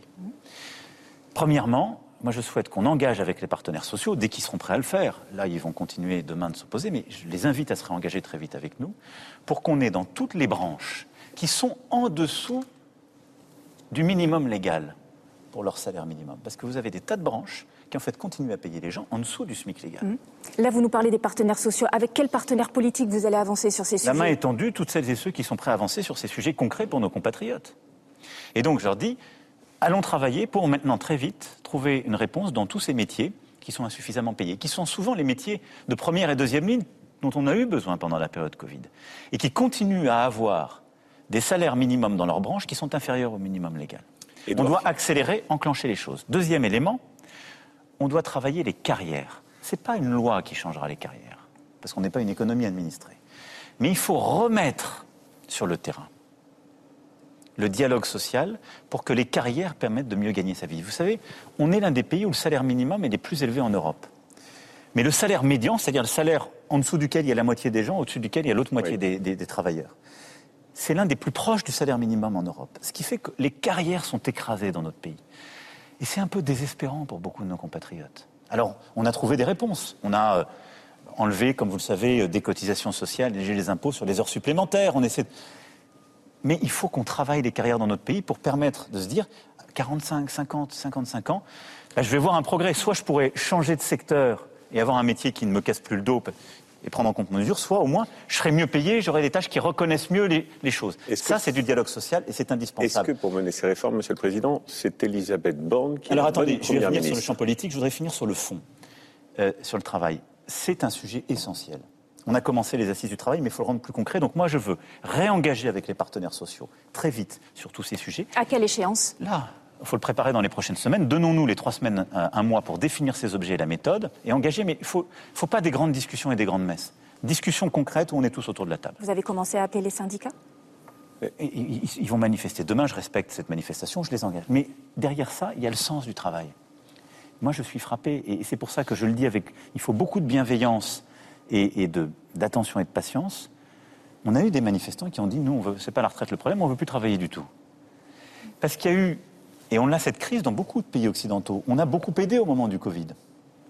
Et donc, tout s'est un peu déréglé, les référentiels. C'est aussi pour ça que c'est plus dur de convaincre qu'il faut de la responsabilité, parce que pendant plusieurs mois, on a payé pour pas travailler, pour mm. protéger le pays, et on a trouvé d'autres équilibres. Et donc le rapport au travail est plus le même. Il faut le rebâtir et redonner aussi du sens. On vous entend sur les intentions, mais avec donc voilà, c'est pas des intentions, ce sont des engagements. Avec quelle la justice, le travail. Avec quel gouvernement, avec quelle première ministre? Est-ce que Elisabeth Borne a toujours votre confiance? Oui, j'ai nommé Elisabeth Borne. Elle doit ensuite avoir la confiance du Parlement. C'est là aussi nos institutions.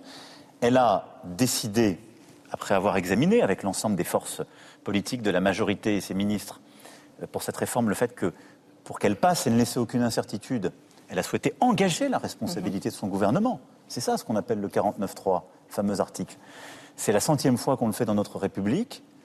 C'est un geste très solennel. Elle a pris ses responsabilités avec son gouvernement et elle a dit au Parlement si vous avez une majorité alternative, qu'elle s'exprime. Lundi, il a été montré qu'il n'y avait pas de majorité alternative. À neuf voix près. Oui, mais vous savez, nous sommes en République à une voix près. Mais peut-on gouverner pendant quatre ans avec un gouvernement Je le crois, avec beaucoup de volonté. donc, neuf voix près. Mais parce que d'abord, ça montre une chose, même un moment d'incandescence politique, il n'y a pas de majorité alternative. Ensuite. Et donc Elisabeth Borne, pardon, je reviens sur euh, la Première ministre, elle a votre confiance. Est-ce qu'elle l'a durablement pour plusieurs semaines, pour plusieurs mois? Alors, elle a ma confiance pour conduire cette euh, équipe gouvernementale. Mhm. Et ce que je lui ai demandé, sur la base de ce que je viens de vous dire, et aussi du cap des priorités, on y reviendra, je pense, dans le cours de notre discussion, de bâtir un programme législatif et un programme de gouvernement en lien avec le président de l'Assemblée la, présidente de l'Assemblée nationale et le président du Sénat que j'ai vu hier, pour avoir à la fois moins de textes de loi, des textes plus courts, plus, plus clairs, pour aussi changer les choses pour nos compatriotes de manière plus tangible. Tout ne passe pas par la loi. Et donc, dans ce contexte, il faut agir au service de nos priorités, de nos compatriotes, le faire de manière très concrète avec les élus sur le terrain, avec les services de l'État, et tout ne passe pas par la loi, et on passe trop par la loi dans notre République, mm. et ensuite de bâtir un programme de gouvernement pour que les choses soient plus claires et euh, ambitieuses et apaisantes. Et dans ce contexte-là, le mandat que je lui ai donné, c'est de continuer à élargir cette majorité autant qu'elle le pourra, avec les femmes et les hommes de bonne volonté qui, de droite et de gauche, ou du côté de l'écologie, sont prêts sur les priorités que j'ai fixées, que je vais vous rappeler, et le programme de gouvernement que la Première ministre va travailler, à avancer avec elle. Peut-être au texte par texte, je ne suis pas en train de dire qu'on peut bâtir aujourd'hui des accords de gouvernement et de coalition on ne l'a pas fait au début du quinquennat, ce n'est pas notre tradition politique. Edouard Philippe le demande. Mais par des accords. Oui, mais je suis obligé de regarder de manière très lucide que c'est ce qu'on a tenté au début du quinquennat et ce qui n'a pas été fait. Par contre, il faut avoir beaucoup d'estime et de respect pour de nombreux parlementaires qui sont venus en soutien de son texte. Ils n'étaient pas la totalité d'un parti. C'est pour ça que je dis que c'est dur de bâtir des coalitions. Mais il y a des individualités politiques avec leurs convictions, qui sont prêtes à travailler avec les forces de la majorité. Et donc je souhaite que la Première ministre puisse bâtir justement cet élargissement de la majorité dans les semaines à venir et j'espère qu'elle y parviendra. Au-delà de cet assouplissement, sur la méthode, euh, pas de changement de Première ministre pas de remaniement, avez-vous dit euh, il y a quelques jours Pas de dissolution, pas de référendum Vous ne changez rien à la méthode La méthode, c'est pas tout ce que vous venez de dire. Ça, ce sont des faits politiques. Je suis en train de vous dire, en responsabilité, nous devons avancer. On doit apaiser et on doit rebâtir un agenda parlementaire et des réformes en réengageant avec les syndicats et toutes les forces politiques qui sont prêtes à le faire. Et donc, c'est une méthode qu'on doit réengager. Mais à côté de ça, euh, beaucoup de ces choses-là, nous le faisons depuis un an. C'est d'ailleurs pour ça que tant de textes ont pu passer, de décisions ont pu être prises, malgré une majorité relative à l'Assemblée textes financiers, des textes sur l'énergie extrêmement importants pour notre souveraineté et nos compatriotes. Pour ça aussi qu'on a pu passer des réformes sur l'assurance chômage euh, pour continuer de mener cette bataille essentielle du plein emploi. Donc oui. Après, le changement, il est dans l'apaisement, la co-construction d'un agenda parlementaire avec l'ensemble des forces des deux chambres. Et je dirais, être plus engagé sur le terrain pour des réponses plus concrètes et plus rapides à nos compatriotes. Donc après ce qui vient de se passer, vous êtes en train de nous dire que vous n'êtes pas condamné à l'immobilisme. Il reste quatre ans euh, de, mandat.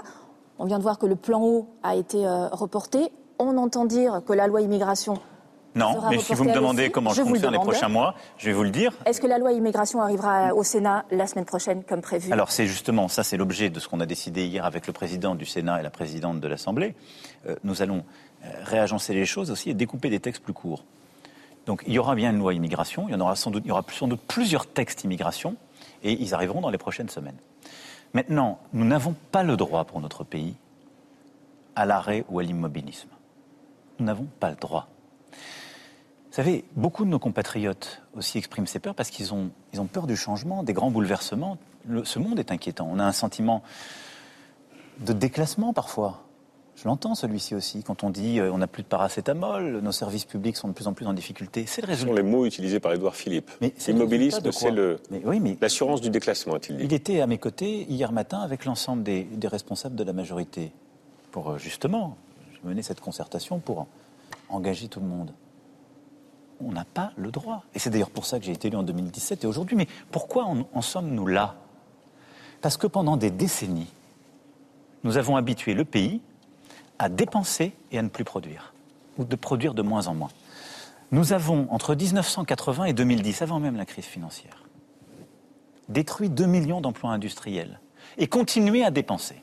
Et donc nous avons habitué nos compatriotes à dire tout va bien se passer, on a un modèle social formidable, vous aurez de plus en plus de droits et on va de moins en moins produire.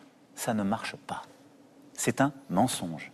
Et donc, qu'est-ce qu'on fait depuis 2017 on mène cette bataille du plein emploi et de la réindustrialisation. C'est le cœur de la bataille, cette société du plein emploi. Et on est en train de la réussir collectivement. On est passé de 9% de chômage à 7% aujourd'hui. Les plus de 50 ans dont on parle ces dernières semaines, ils sont à 5% de taux de chômage. Le plus bas depuis plus de 15 ans. Et on a le taux de chômage des jeunes le plus bas depuis des décennies. On a le taux d'activité le plus élevé depuis qu'on le mesure. Et on réindustrialise on ouvre plus d'usines qu'on en ferme, ce qui est une première depuis bien longtemps. On a créé plus des emplois industriels et on continue d'en créer. C'est le cœur de la bataille. Et donc ça, ça suppose de faire quoi? D'assumer les choix fiscaux qu'on a faits pour les entreprises. Si on veut continuer de réindustrialiser, il faut plus de travail et plus de capital. Bon, dans notre pays, sur notre sol, réindustrialiser des terres qui ont tant souffert. Le Hauts-de-France que je connais bien, on va y faire un des bastions des batteries électriques pour notre pays et notre continent l'Est de la France, où on va le faire sur l'hydrogène et sur l'énergie, etc., etc. Donc oui, on va continuer à avancer, à marche forcée. Pourquoi ce bilan euh, ces réussites, euh, selon vous, l'emploi, la réindustrialisation, la baisse du, pas selon moi, ce sont des chiffres, du chômage, 7,2% le, le, taux de chômage, effectivement. Pourquoi les Français ne le perçoivent pas? Et pourquoi sont-ils en colère? D'abord, je pense qu'il faut toujours se méfier quand on dit les Français. Si les Français ne le percevaient absolument pas et étaient totalement en colère, sans doute n'aurais-je pas été réélu il y a moins d'un an, euh, ni une majorité relative euh, il, y a, encore euh, moins longtemps. Bon. Donc il y a des gens qui sont en colère. Ça ne veut pas dire que tout, veut veut pas dire que tout va bien pour tout le monde. Il y a des choses qui marchent. Il ne faut pas qu'on regarde simplement ce qui ne marche pas. Mais nous venons d'une situation qui est reposée sur une forme d'illusion, et donc là, on réengage le pays vers son avenir. Et donc moi, je vais continuer d'avancer sur un cap qui est clair. Un, le plein emploi et la réindustrialisation c'est la France de 2030. Nous devons être, redevenir une grande nation de recherche, d'innovation, de production. Sur ce point, pourquoi ne pas l'avoir fait avant la réforme des retraites vous disiez vous On le fait depuis 5 ans. Vous disiez vous-même en 2019, on ne peut pas demander aux gens de travailler jusqu'à 64 ans. Y a 55 ans, ils ont déjà du mal à trouver du boulot. on a beaucoup repris ce passage. Je vais être clair avec vous parce que j'ai le sens justement de la démocratie et du mandat. Quand je m'exprime et que je dis ça en 2019, on a lancé les ordonnances travail que depuis 18 mois. Ça fait 6 ans maintenant qu'elles sont en œuvre, avec les résultats que vous connaissez. Je m'exprime dans une société qui est à plus de 8% de taux de chômage. Le mandat que j'ai en 2017, c'est de créer un système universel des retraites, en aucun cas de bouger l'âge de départ, parce que le rapport du Conseil d'orientation des retraites et tous les experts disaient il n'y a pas de problème. Après cette expression que tout le monde nous resserre, qu'est-ce qui s'est passé dans notre pays? Les gens vivaient dans quel monde? On a eu le Covid, on a eu la guerre, on a eu l'inflation. La nation a dépensé des dizaines de milliards d'euros pour protéger. Elle a donc construit une dette qu'on amortit dans le temps. Et nos comptes se sont dégradés. Au moment de la campagne de 2022, La situation est drastiquement différente. Nous avons commencé à gagner la bataille pour le plein emploi en baissant de deux points le taux de chômage. Nous avons commencé à réindustrialiser, et donc ce à quoi je répondais commence à avoir une réponse parce qu'on a fait tout ce travail.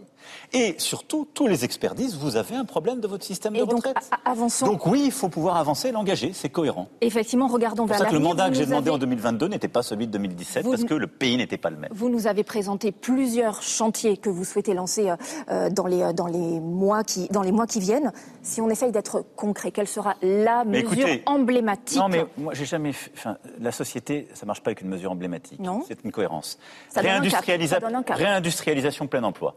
La France de 2030, il faut gagner la bataille de l'industrie décarbonée. Ça sera la clé. Le plein emploi et donc les, textes que nous allons faire passer pour remettre au travail ceux qui sont le plus loin de l'emploi et réussir tout le volet travail qui va derrière. Le climat? Deuxième cap, deuxième cap, l'ordre républicain. 200 mmh. brigades de gendarmerie. Il n'y a pas besoin de loi pour faire ça. Vont être ouvertes partout sur le territoire. Plus de juges, plus de greffiers pour juger plus vite face à la petite délinquance réengagé. Et à côté de ça, une loi de programmation militaire qui va arriver, et là ça fait partie des priorités des prochains mois, pour nos armées et nous protéger. Ça c'est l'ordre républicain. Et puis la troisième priorité, c'est les progrès pour mieux vivre. L'école, la santé, l'écologie. C'est ça les trois priorités. L'école, je veux qu'à la rentrée prochaine, on puisse remplacer du jour au lendemain les profs dans les classes des élèves. Ce qui n'est pas le cas aujourd'hui dans beaucoup de collèges et lycées. C'est loin d'être le cas. Voilà, bah, c'est une priorité. La deuxième chose, qu'on réponde dans la ruralité et qu'on améliore, parce qu'on a des baisses d'effectifs, parfois il faut fermer, on continuera à devoir fermer des classes ou des établissements, mais qu'on améliore la réponse avec parfois les écoles multi, les, classes multiniveaux, nos internats euh, ruraux, euh, qu'on réponde aux besoins de la ruralité sur le scolaire, qu'on réforme le lycée professionnel, indispensable pour être juste avec nos jeunes et les amener vers l'emploi ou la formation. beaucoup de chantiers. Mais vous voyez qu'il y a beaucoup de chantiers parce qu'on a des immenses ambitions. Ça, c'est l'école. La santé, hum. pour cette année, donner un médecin traitant à nos compatriotes, ils sont 600 000, qui sont en affection longue durée. C'est le cœur de la convention médicale de ce que le ministre prépare, qui sont qui n'ont pas de médecin traitant et qui sont dans des déserts médicaux. Ils sont 600 000 qui sont en affection longue durée ou âgés. Et enclencher la réforme qu'on a lancée sur l'hôpital pour les conditions de travail, pour réengager et euh, les déserts médicaux. Et l'écologie, dès les prochaines semaines, le plan eau, nous aurons besoin d'avoir, comme on a réussi tous ensemble à gagner la bataille pour la sobriété énergétique, on doit gagner la bataille pour la sobriété en matière d'eau. Et donc tous faire une petite part d'effort pour préserver notre eau, mieux réutiliser euh, l'eau, euh, l'eau de nos réseaux comme l'eau de pluie, changer les usages. L'eau, la forêt, les océans, les transports, le logement, c'est tout ça l'écologie. C'est des vies concrètes, mais il faut accompagner pour une transition juste et durable. Voilà le cap. Le plein emploi, la réindustrialisation, l'ordre républicain et mieux vivre les progrès avec l'école, la santé et l'écologie. Un mot plus personnel euh, pour conclure peut-être, euh, Monsieur le Président. Vous avez été élu en 2017 euh, et puis l'an dernier en 2022 avec la promesse d'être le président de tous les Français et d'être un, rassembleur. Je crois même que l'un de vos slogans lors de la dernière élection, c'était nous tous. Oui. Aujourd'hui, le pays paraît plus fracturé que jamais. On en a parlé. Vous l'avez dit vous-même. Est-ce que vous avez le sentiment d'avoir raté quelque chose? Est-ce que vous avez le sentiment d'avoir perdu la manière de comprendre et de parler aux Français Non, je veux, je vous dire, la réforme qu'on fait est une réforme qui est très difficile. Elle est très difficile. On demande un effort aux gens. C'est jamais populaire. On n'est pas concurrencé sur le sens des responsabilités. Non plus. Je ne dis pas qu'on on, est beaucoup aidé. Vous dites à part vous, les autres proposeraient bah, Non, mais c'est la réalité. C'était retirer la réforme. Euh, bon. Donc j'assume ce moment. Mais j'assume ce moment parce qu'il permet les autres. Et je pense que euh, ce qu'on a fait quand même ces derniers mois avec le Conseil national de la refondation, un engagement avec les territoires, c'est ce que je veux continuer. Moi, je vois une vitalité quand même sur le terrain. Je vois des Françaises et des Français qui sont prêts à s'unir pour avoir une réponse concrète, pour l'école, pour la santé. Je vois des élus locaux formidables d'engagement. Et pour répondre à ma question, vous n'avez pas de regrets? Je vous le dis, si j'en avais un, c'est de pas réussi à avoir convaincre sur la nécessité de cette réforme, qui ne me fait pas plaisir, une fois encore. Mais je ne vis pas de regrets, moi je vis de volonté, de ténacité, d'engagement parce que j'aime notre pays, nos compatriotes. Et donc, euh, je suis à l'œuvre pour pouvoir faire ce qu'on doit faire.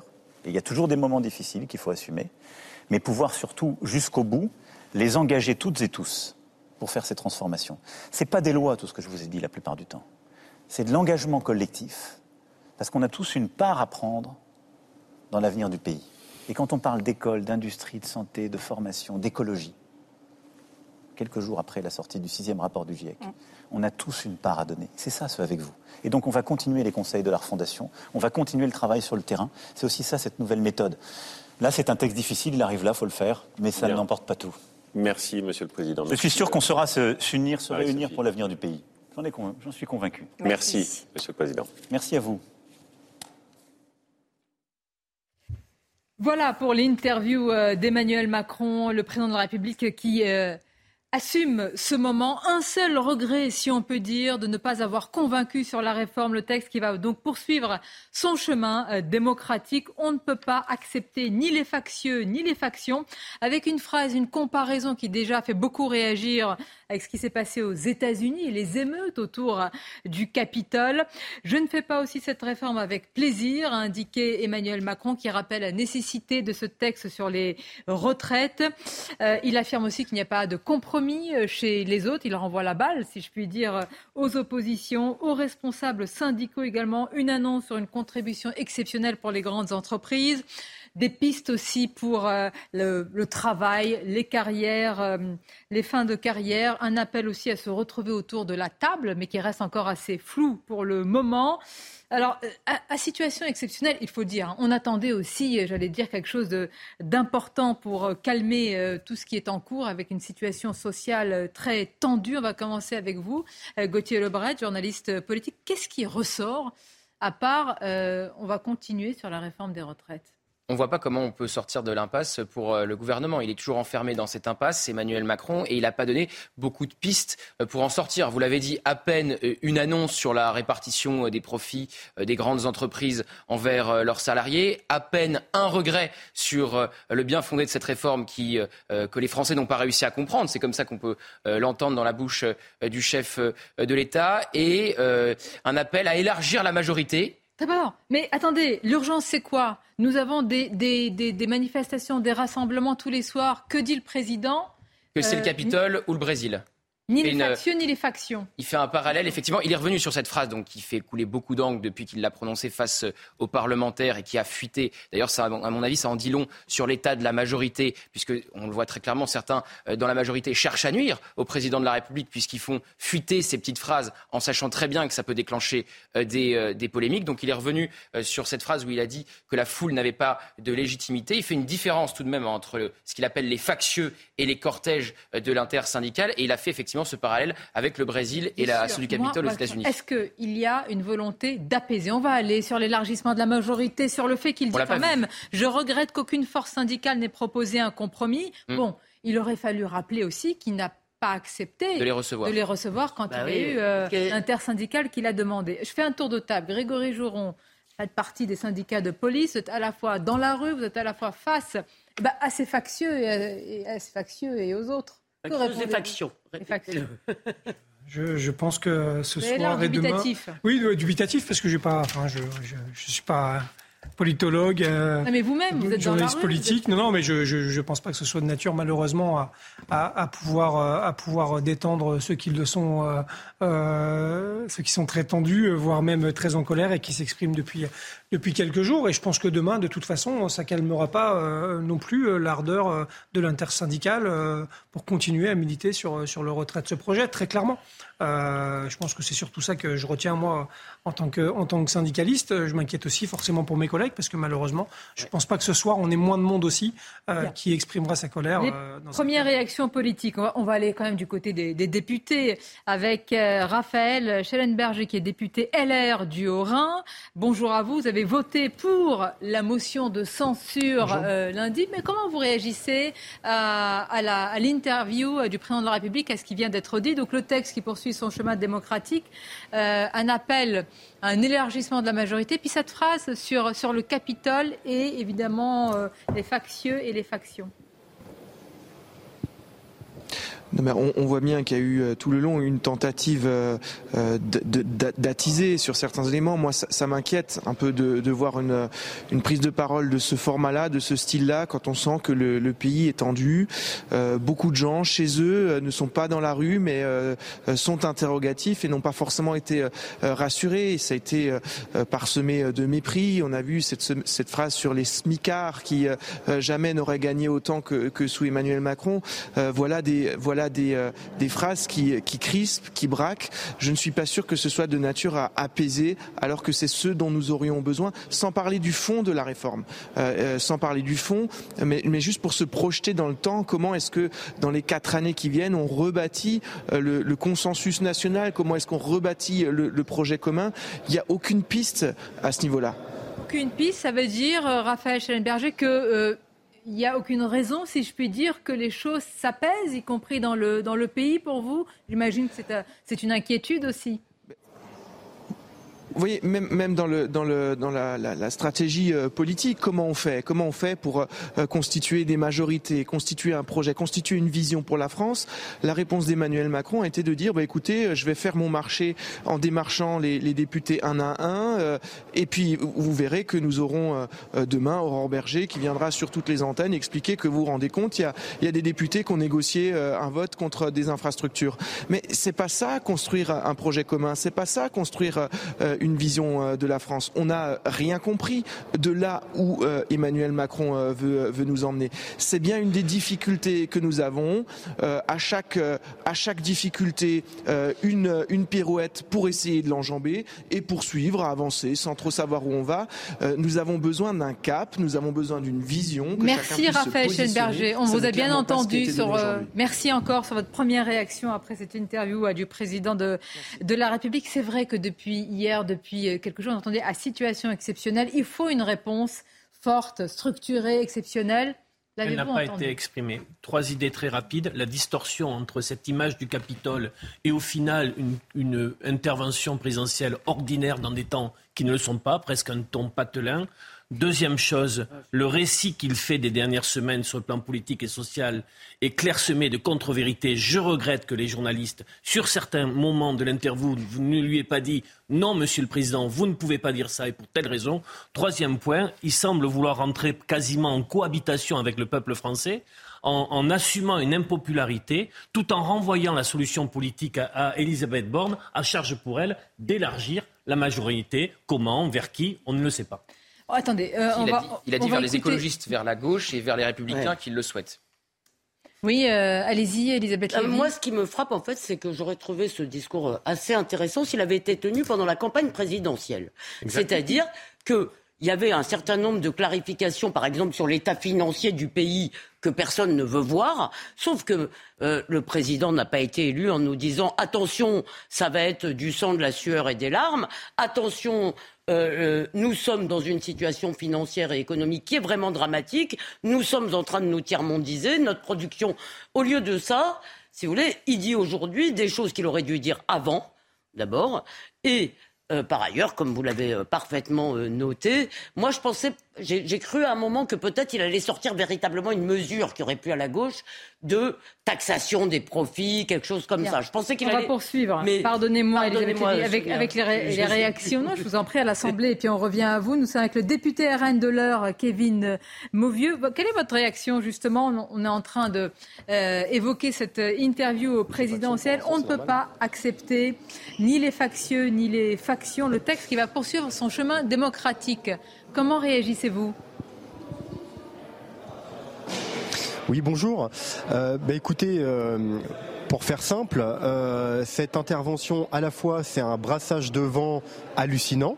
Euh, donc, pour dire les choses clairement, on n'a pas de véritable annonce. Les Français, euh, aujourd'hui, après cette interview d'Emmanuel Macron, se retrouvent toujours au même point, avec une réforme des retraites dont ils ne veulent pas, une première ministre dont ils ne veulent plus, un gouvernement qui agit d'une façon dont ils ne veulent plus. Mais je note que si on regarde l'ensemble de l'intervention, si on écoute ce qui s'est dit au départ et si on écoute ce qui s'est dit à la fin, Je ne sais pas si les journalistes l'ont relevé, l'ont remarqué parce qu'ils étaient pris dans le, dans, dans, le système de l'interview. Mais on a un Emmanuel Macron au tout début qui nous a dit que la réforme des retraites, elle était essentielle, incontournable pour maintenir le système des retraites, ce qu'il n'arrête pas de nous répéter depuis plusieurs mois. Euh, et les journalistes lui ont tendu la perche en lui disant qu'on pouvait, au lieu de travailler plus longtemps, aller chercher l'argent, par exemple, dans les entreprises. Alors, ils ne sont pas rentrés dans le détail, mais par exemple, quand il y a du surprofit.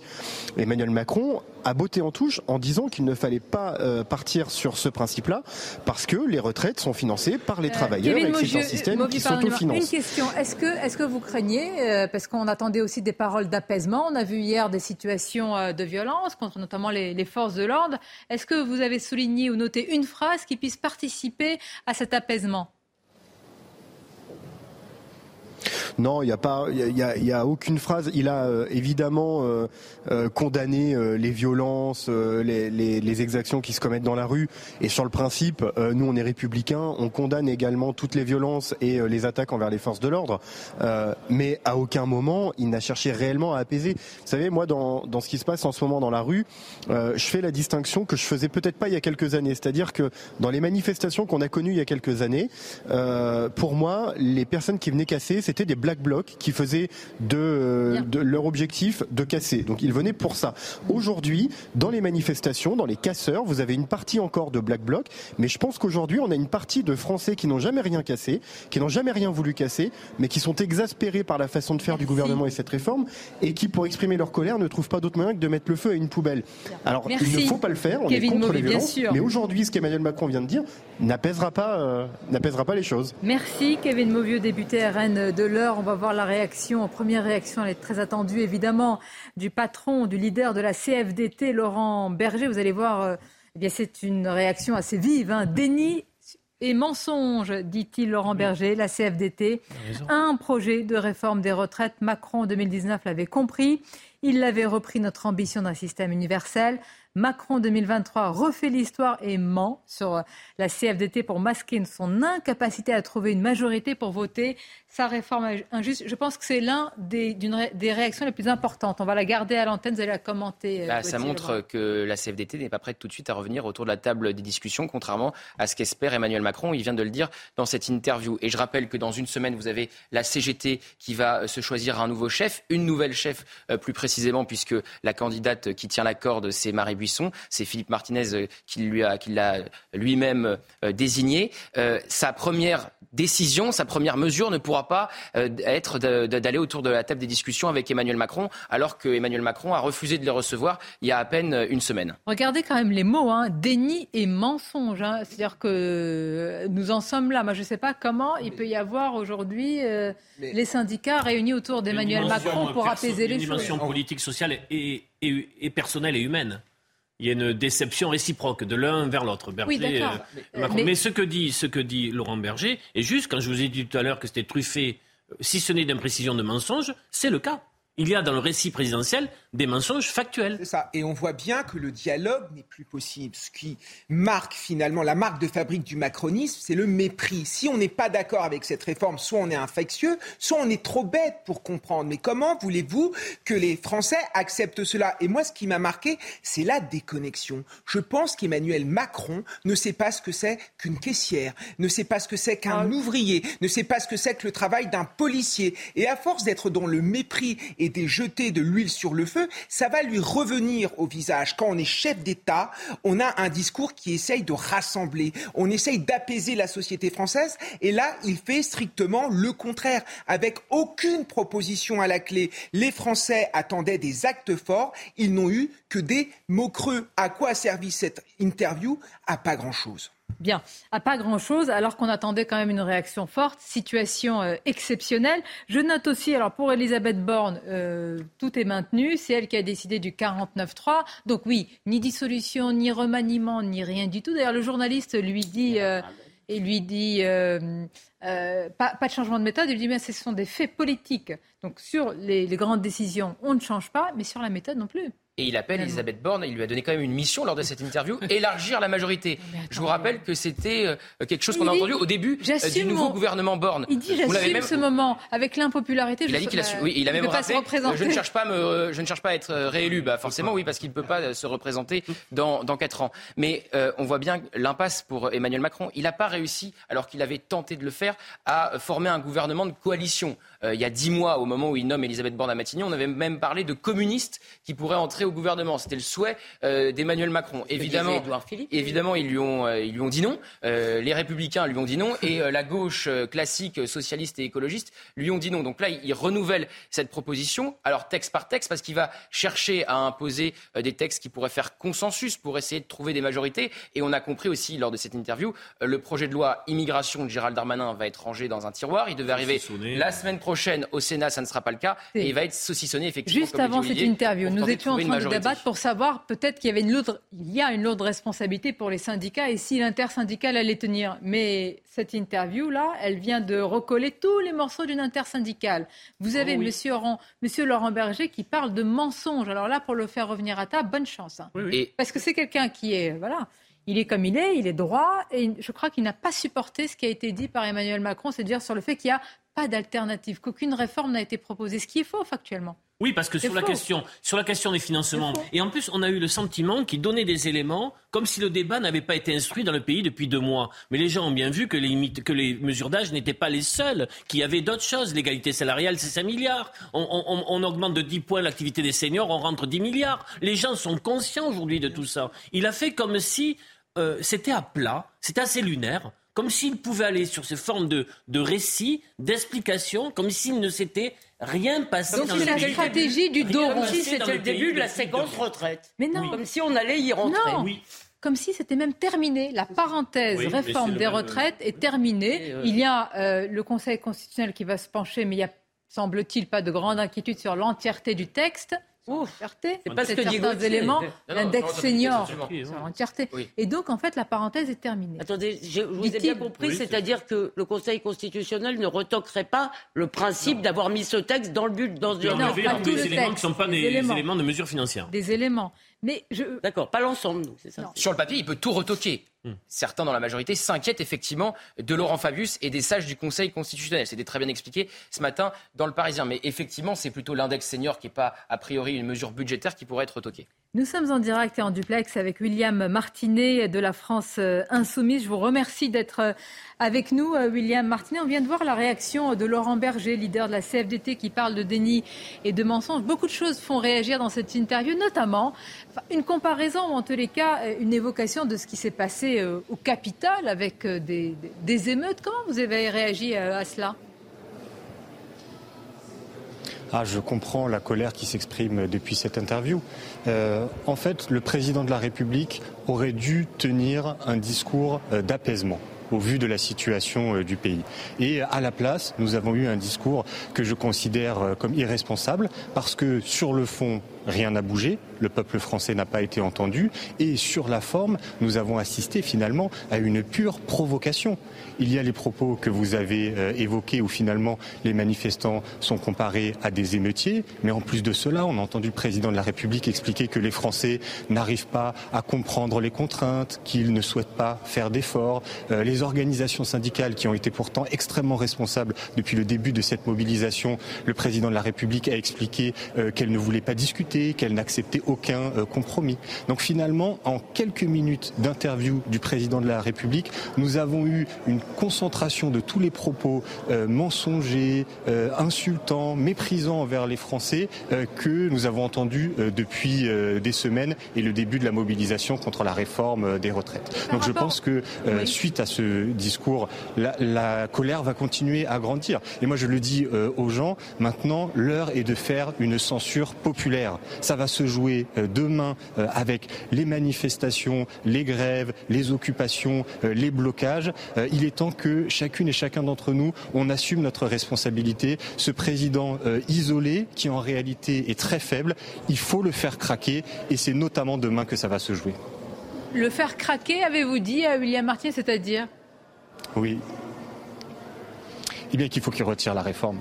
Moi, je pense que la succession des actes autoritaires que nous avons euh, pu constater euh, ces derniers temps, et le 49.3 euh, en est l'illustration, c'est en réalité l'expression d'un pouvoir qui est extrêmement faible. Voilà. Parce que, évidemment, Emmanuel Macron est seul face aux Français qui, dans une écrasante majorité, sont opposés à la réforme. Il est seul face à la totalité des syndicats. La réalité, c'est que même au sein de sa majorité, on sait que de plus en plus de députés ont des états d'âme pour soutenir cette réforme des retraites. Et donc, à la fin, tout ça, il faut que ça se traduise par la seule solution euh, raisonnable, c'est que le président de la République mette son orgueil de côté, qu'il écoute les Français et qu'il retire cette réforme des retraites. Merci William Martinet pour votre réaction en direct sur euh, CNews. On va écouter Jean-Luc Mélenchon euh, qui a réagi il y a quelques instants. Écoutons-le. Le président de la République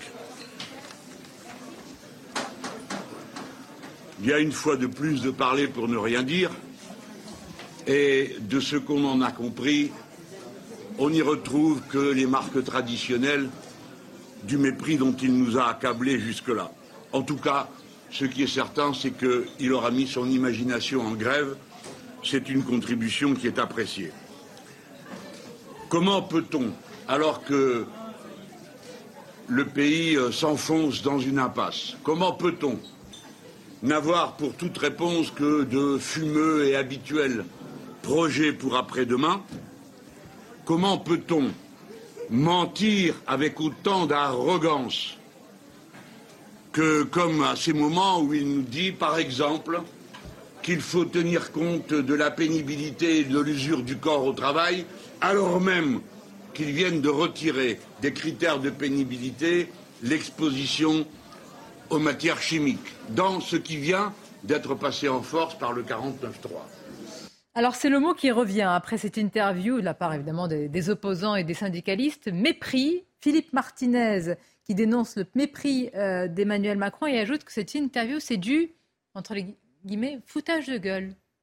C'est direct, c'est clair au moins. L'intersyndicale fait front entre Philippe Martinez et Laurent Berger sur euh, la réaction, leur réaction à cette interview. On le verra sans doute demain dans les cortèges. Est-ce que cette interview va venir remobiliser euh, dans les cortèges après l'usage du 49-3, après euh, cette déclaration où Emmanuel Macron a dit devant les chefs à plumes de la majorité que les motions de censure rejetées, c'était une victoire après euh, qu'hier soir il a déclaré la foule n'a pas de légitimité. Autant de petites phrases, autant de déclarations eh bien, qui peuvent venir remobiliser l'intersyndicale demain. Bien.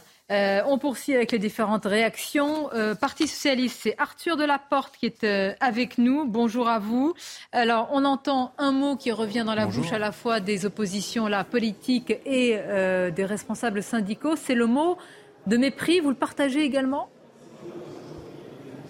Oui, évidemment, le mépris est total parce qu'on a un président qui est déconnecté. Il vit dans un monde parallèle avec une forme d'arrogance. Il dit Vous n'avez rien compris, j'ai raison envers et contre tout, seul et contre tous. Ça, c'est finalement euh, la réalité euh, de ce qui ressort de cette interview présidentielle. Un sentiment de décalage total, euh, une absurdité absolue où on a un président qui refuse de voir ce qui se passe dans la rue, qui considère que les manifestants ne sont pas légitimes, que les oppositions sont irresponsables et irrésolues et que lui seul peut décider euh, de l'avenir du pays contre le Parlement et contre le peuple. Et la suite maintenant, est-ce que vous appelez malgré tout, parce qu'il y a les manifestations évidemment totalement légitimes, et puis il y a ces scènes de casse et de violence, est-ce que vous appelez vous-même à l'apaisement pour qu'il n'y ait pas une forme de climat, je mets entre guillemets, insurrectionnel dans le pays? Vous savez, moi, je ne vois pas de climat insurrectionnel, comme vous dites. Je vois surtout des Françaises et des Français qui sont en colère. En colère contre ce qui leur a été imposé contre leur gré, en colère contre cette méthode gouvernementale et en colère, finalement, aussi contre la manière dont ils sont considérés et dont ils sont traités. Vous évoquez ces images et évidemment qu'on condamne toutes les violences et qu'on appelle toujours aux manifestations pacifiques et dans le calme. Mais quand je vois aussi les images de manifestants qui sont injustement matraqués, qui sont injustement gazés, qui font face à des méthodes non conventionnelles de maintien de l'ordre alors que tout ceci doit être extrêmement régulé et l'ensemble des organisations internationales condamnent la France, les syndicats de la magistrature également. Il faut revenir à la raison. Il faut revenir à un maintien de l'ordre responsable qui garantisse à chacun le droit de manifester en sécurité et euh, pacifiquement. Et ça, c'est notre objectif commun. Ça devrait nous orienter et il ne faut pas euh, attiser la colère comme le fait le président de la République. Il ne faut pas jouer les irresponsables comme il le fait aujourd'hui parce que finalement, à force de rien vouloir entendre, on attise euh, les mouvements radicaux qu'évidemment on ne peut pas supporter. Donc voilà, ça c'est ce que je constate aujourd'hui, c'est une attitude du président qui est déconnecté et qui croit qu'il va pouvoir continuer à dérouler son récit tranquillement, alors que finalement, il n'a aucun projet, il n'a aucune proposition, et que la seule chose qu'on peut considérer à l'issue de cet entretien présidentiel, c'est qu'il est exceptionnellement isolé. On arrive à la fin. Je vous remercie. Merci pour votre réaction. Je remercie nos invités. Évidemment, vos éditions euh, spéciales se poursuivent. Place à Clélie Mathias avec les réactions euh, des Français qui ont euh, la avec donc l'information, le texte qui poursuit son chemin démocratique, le président qui assume, qui concède un regret sur le fait qu'il n'ait pas pu convaincre. Voilà pour l'essentiel. Merci encore. Bon après-midi à vous.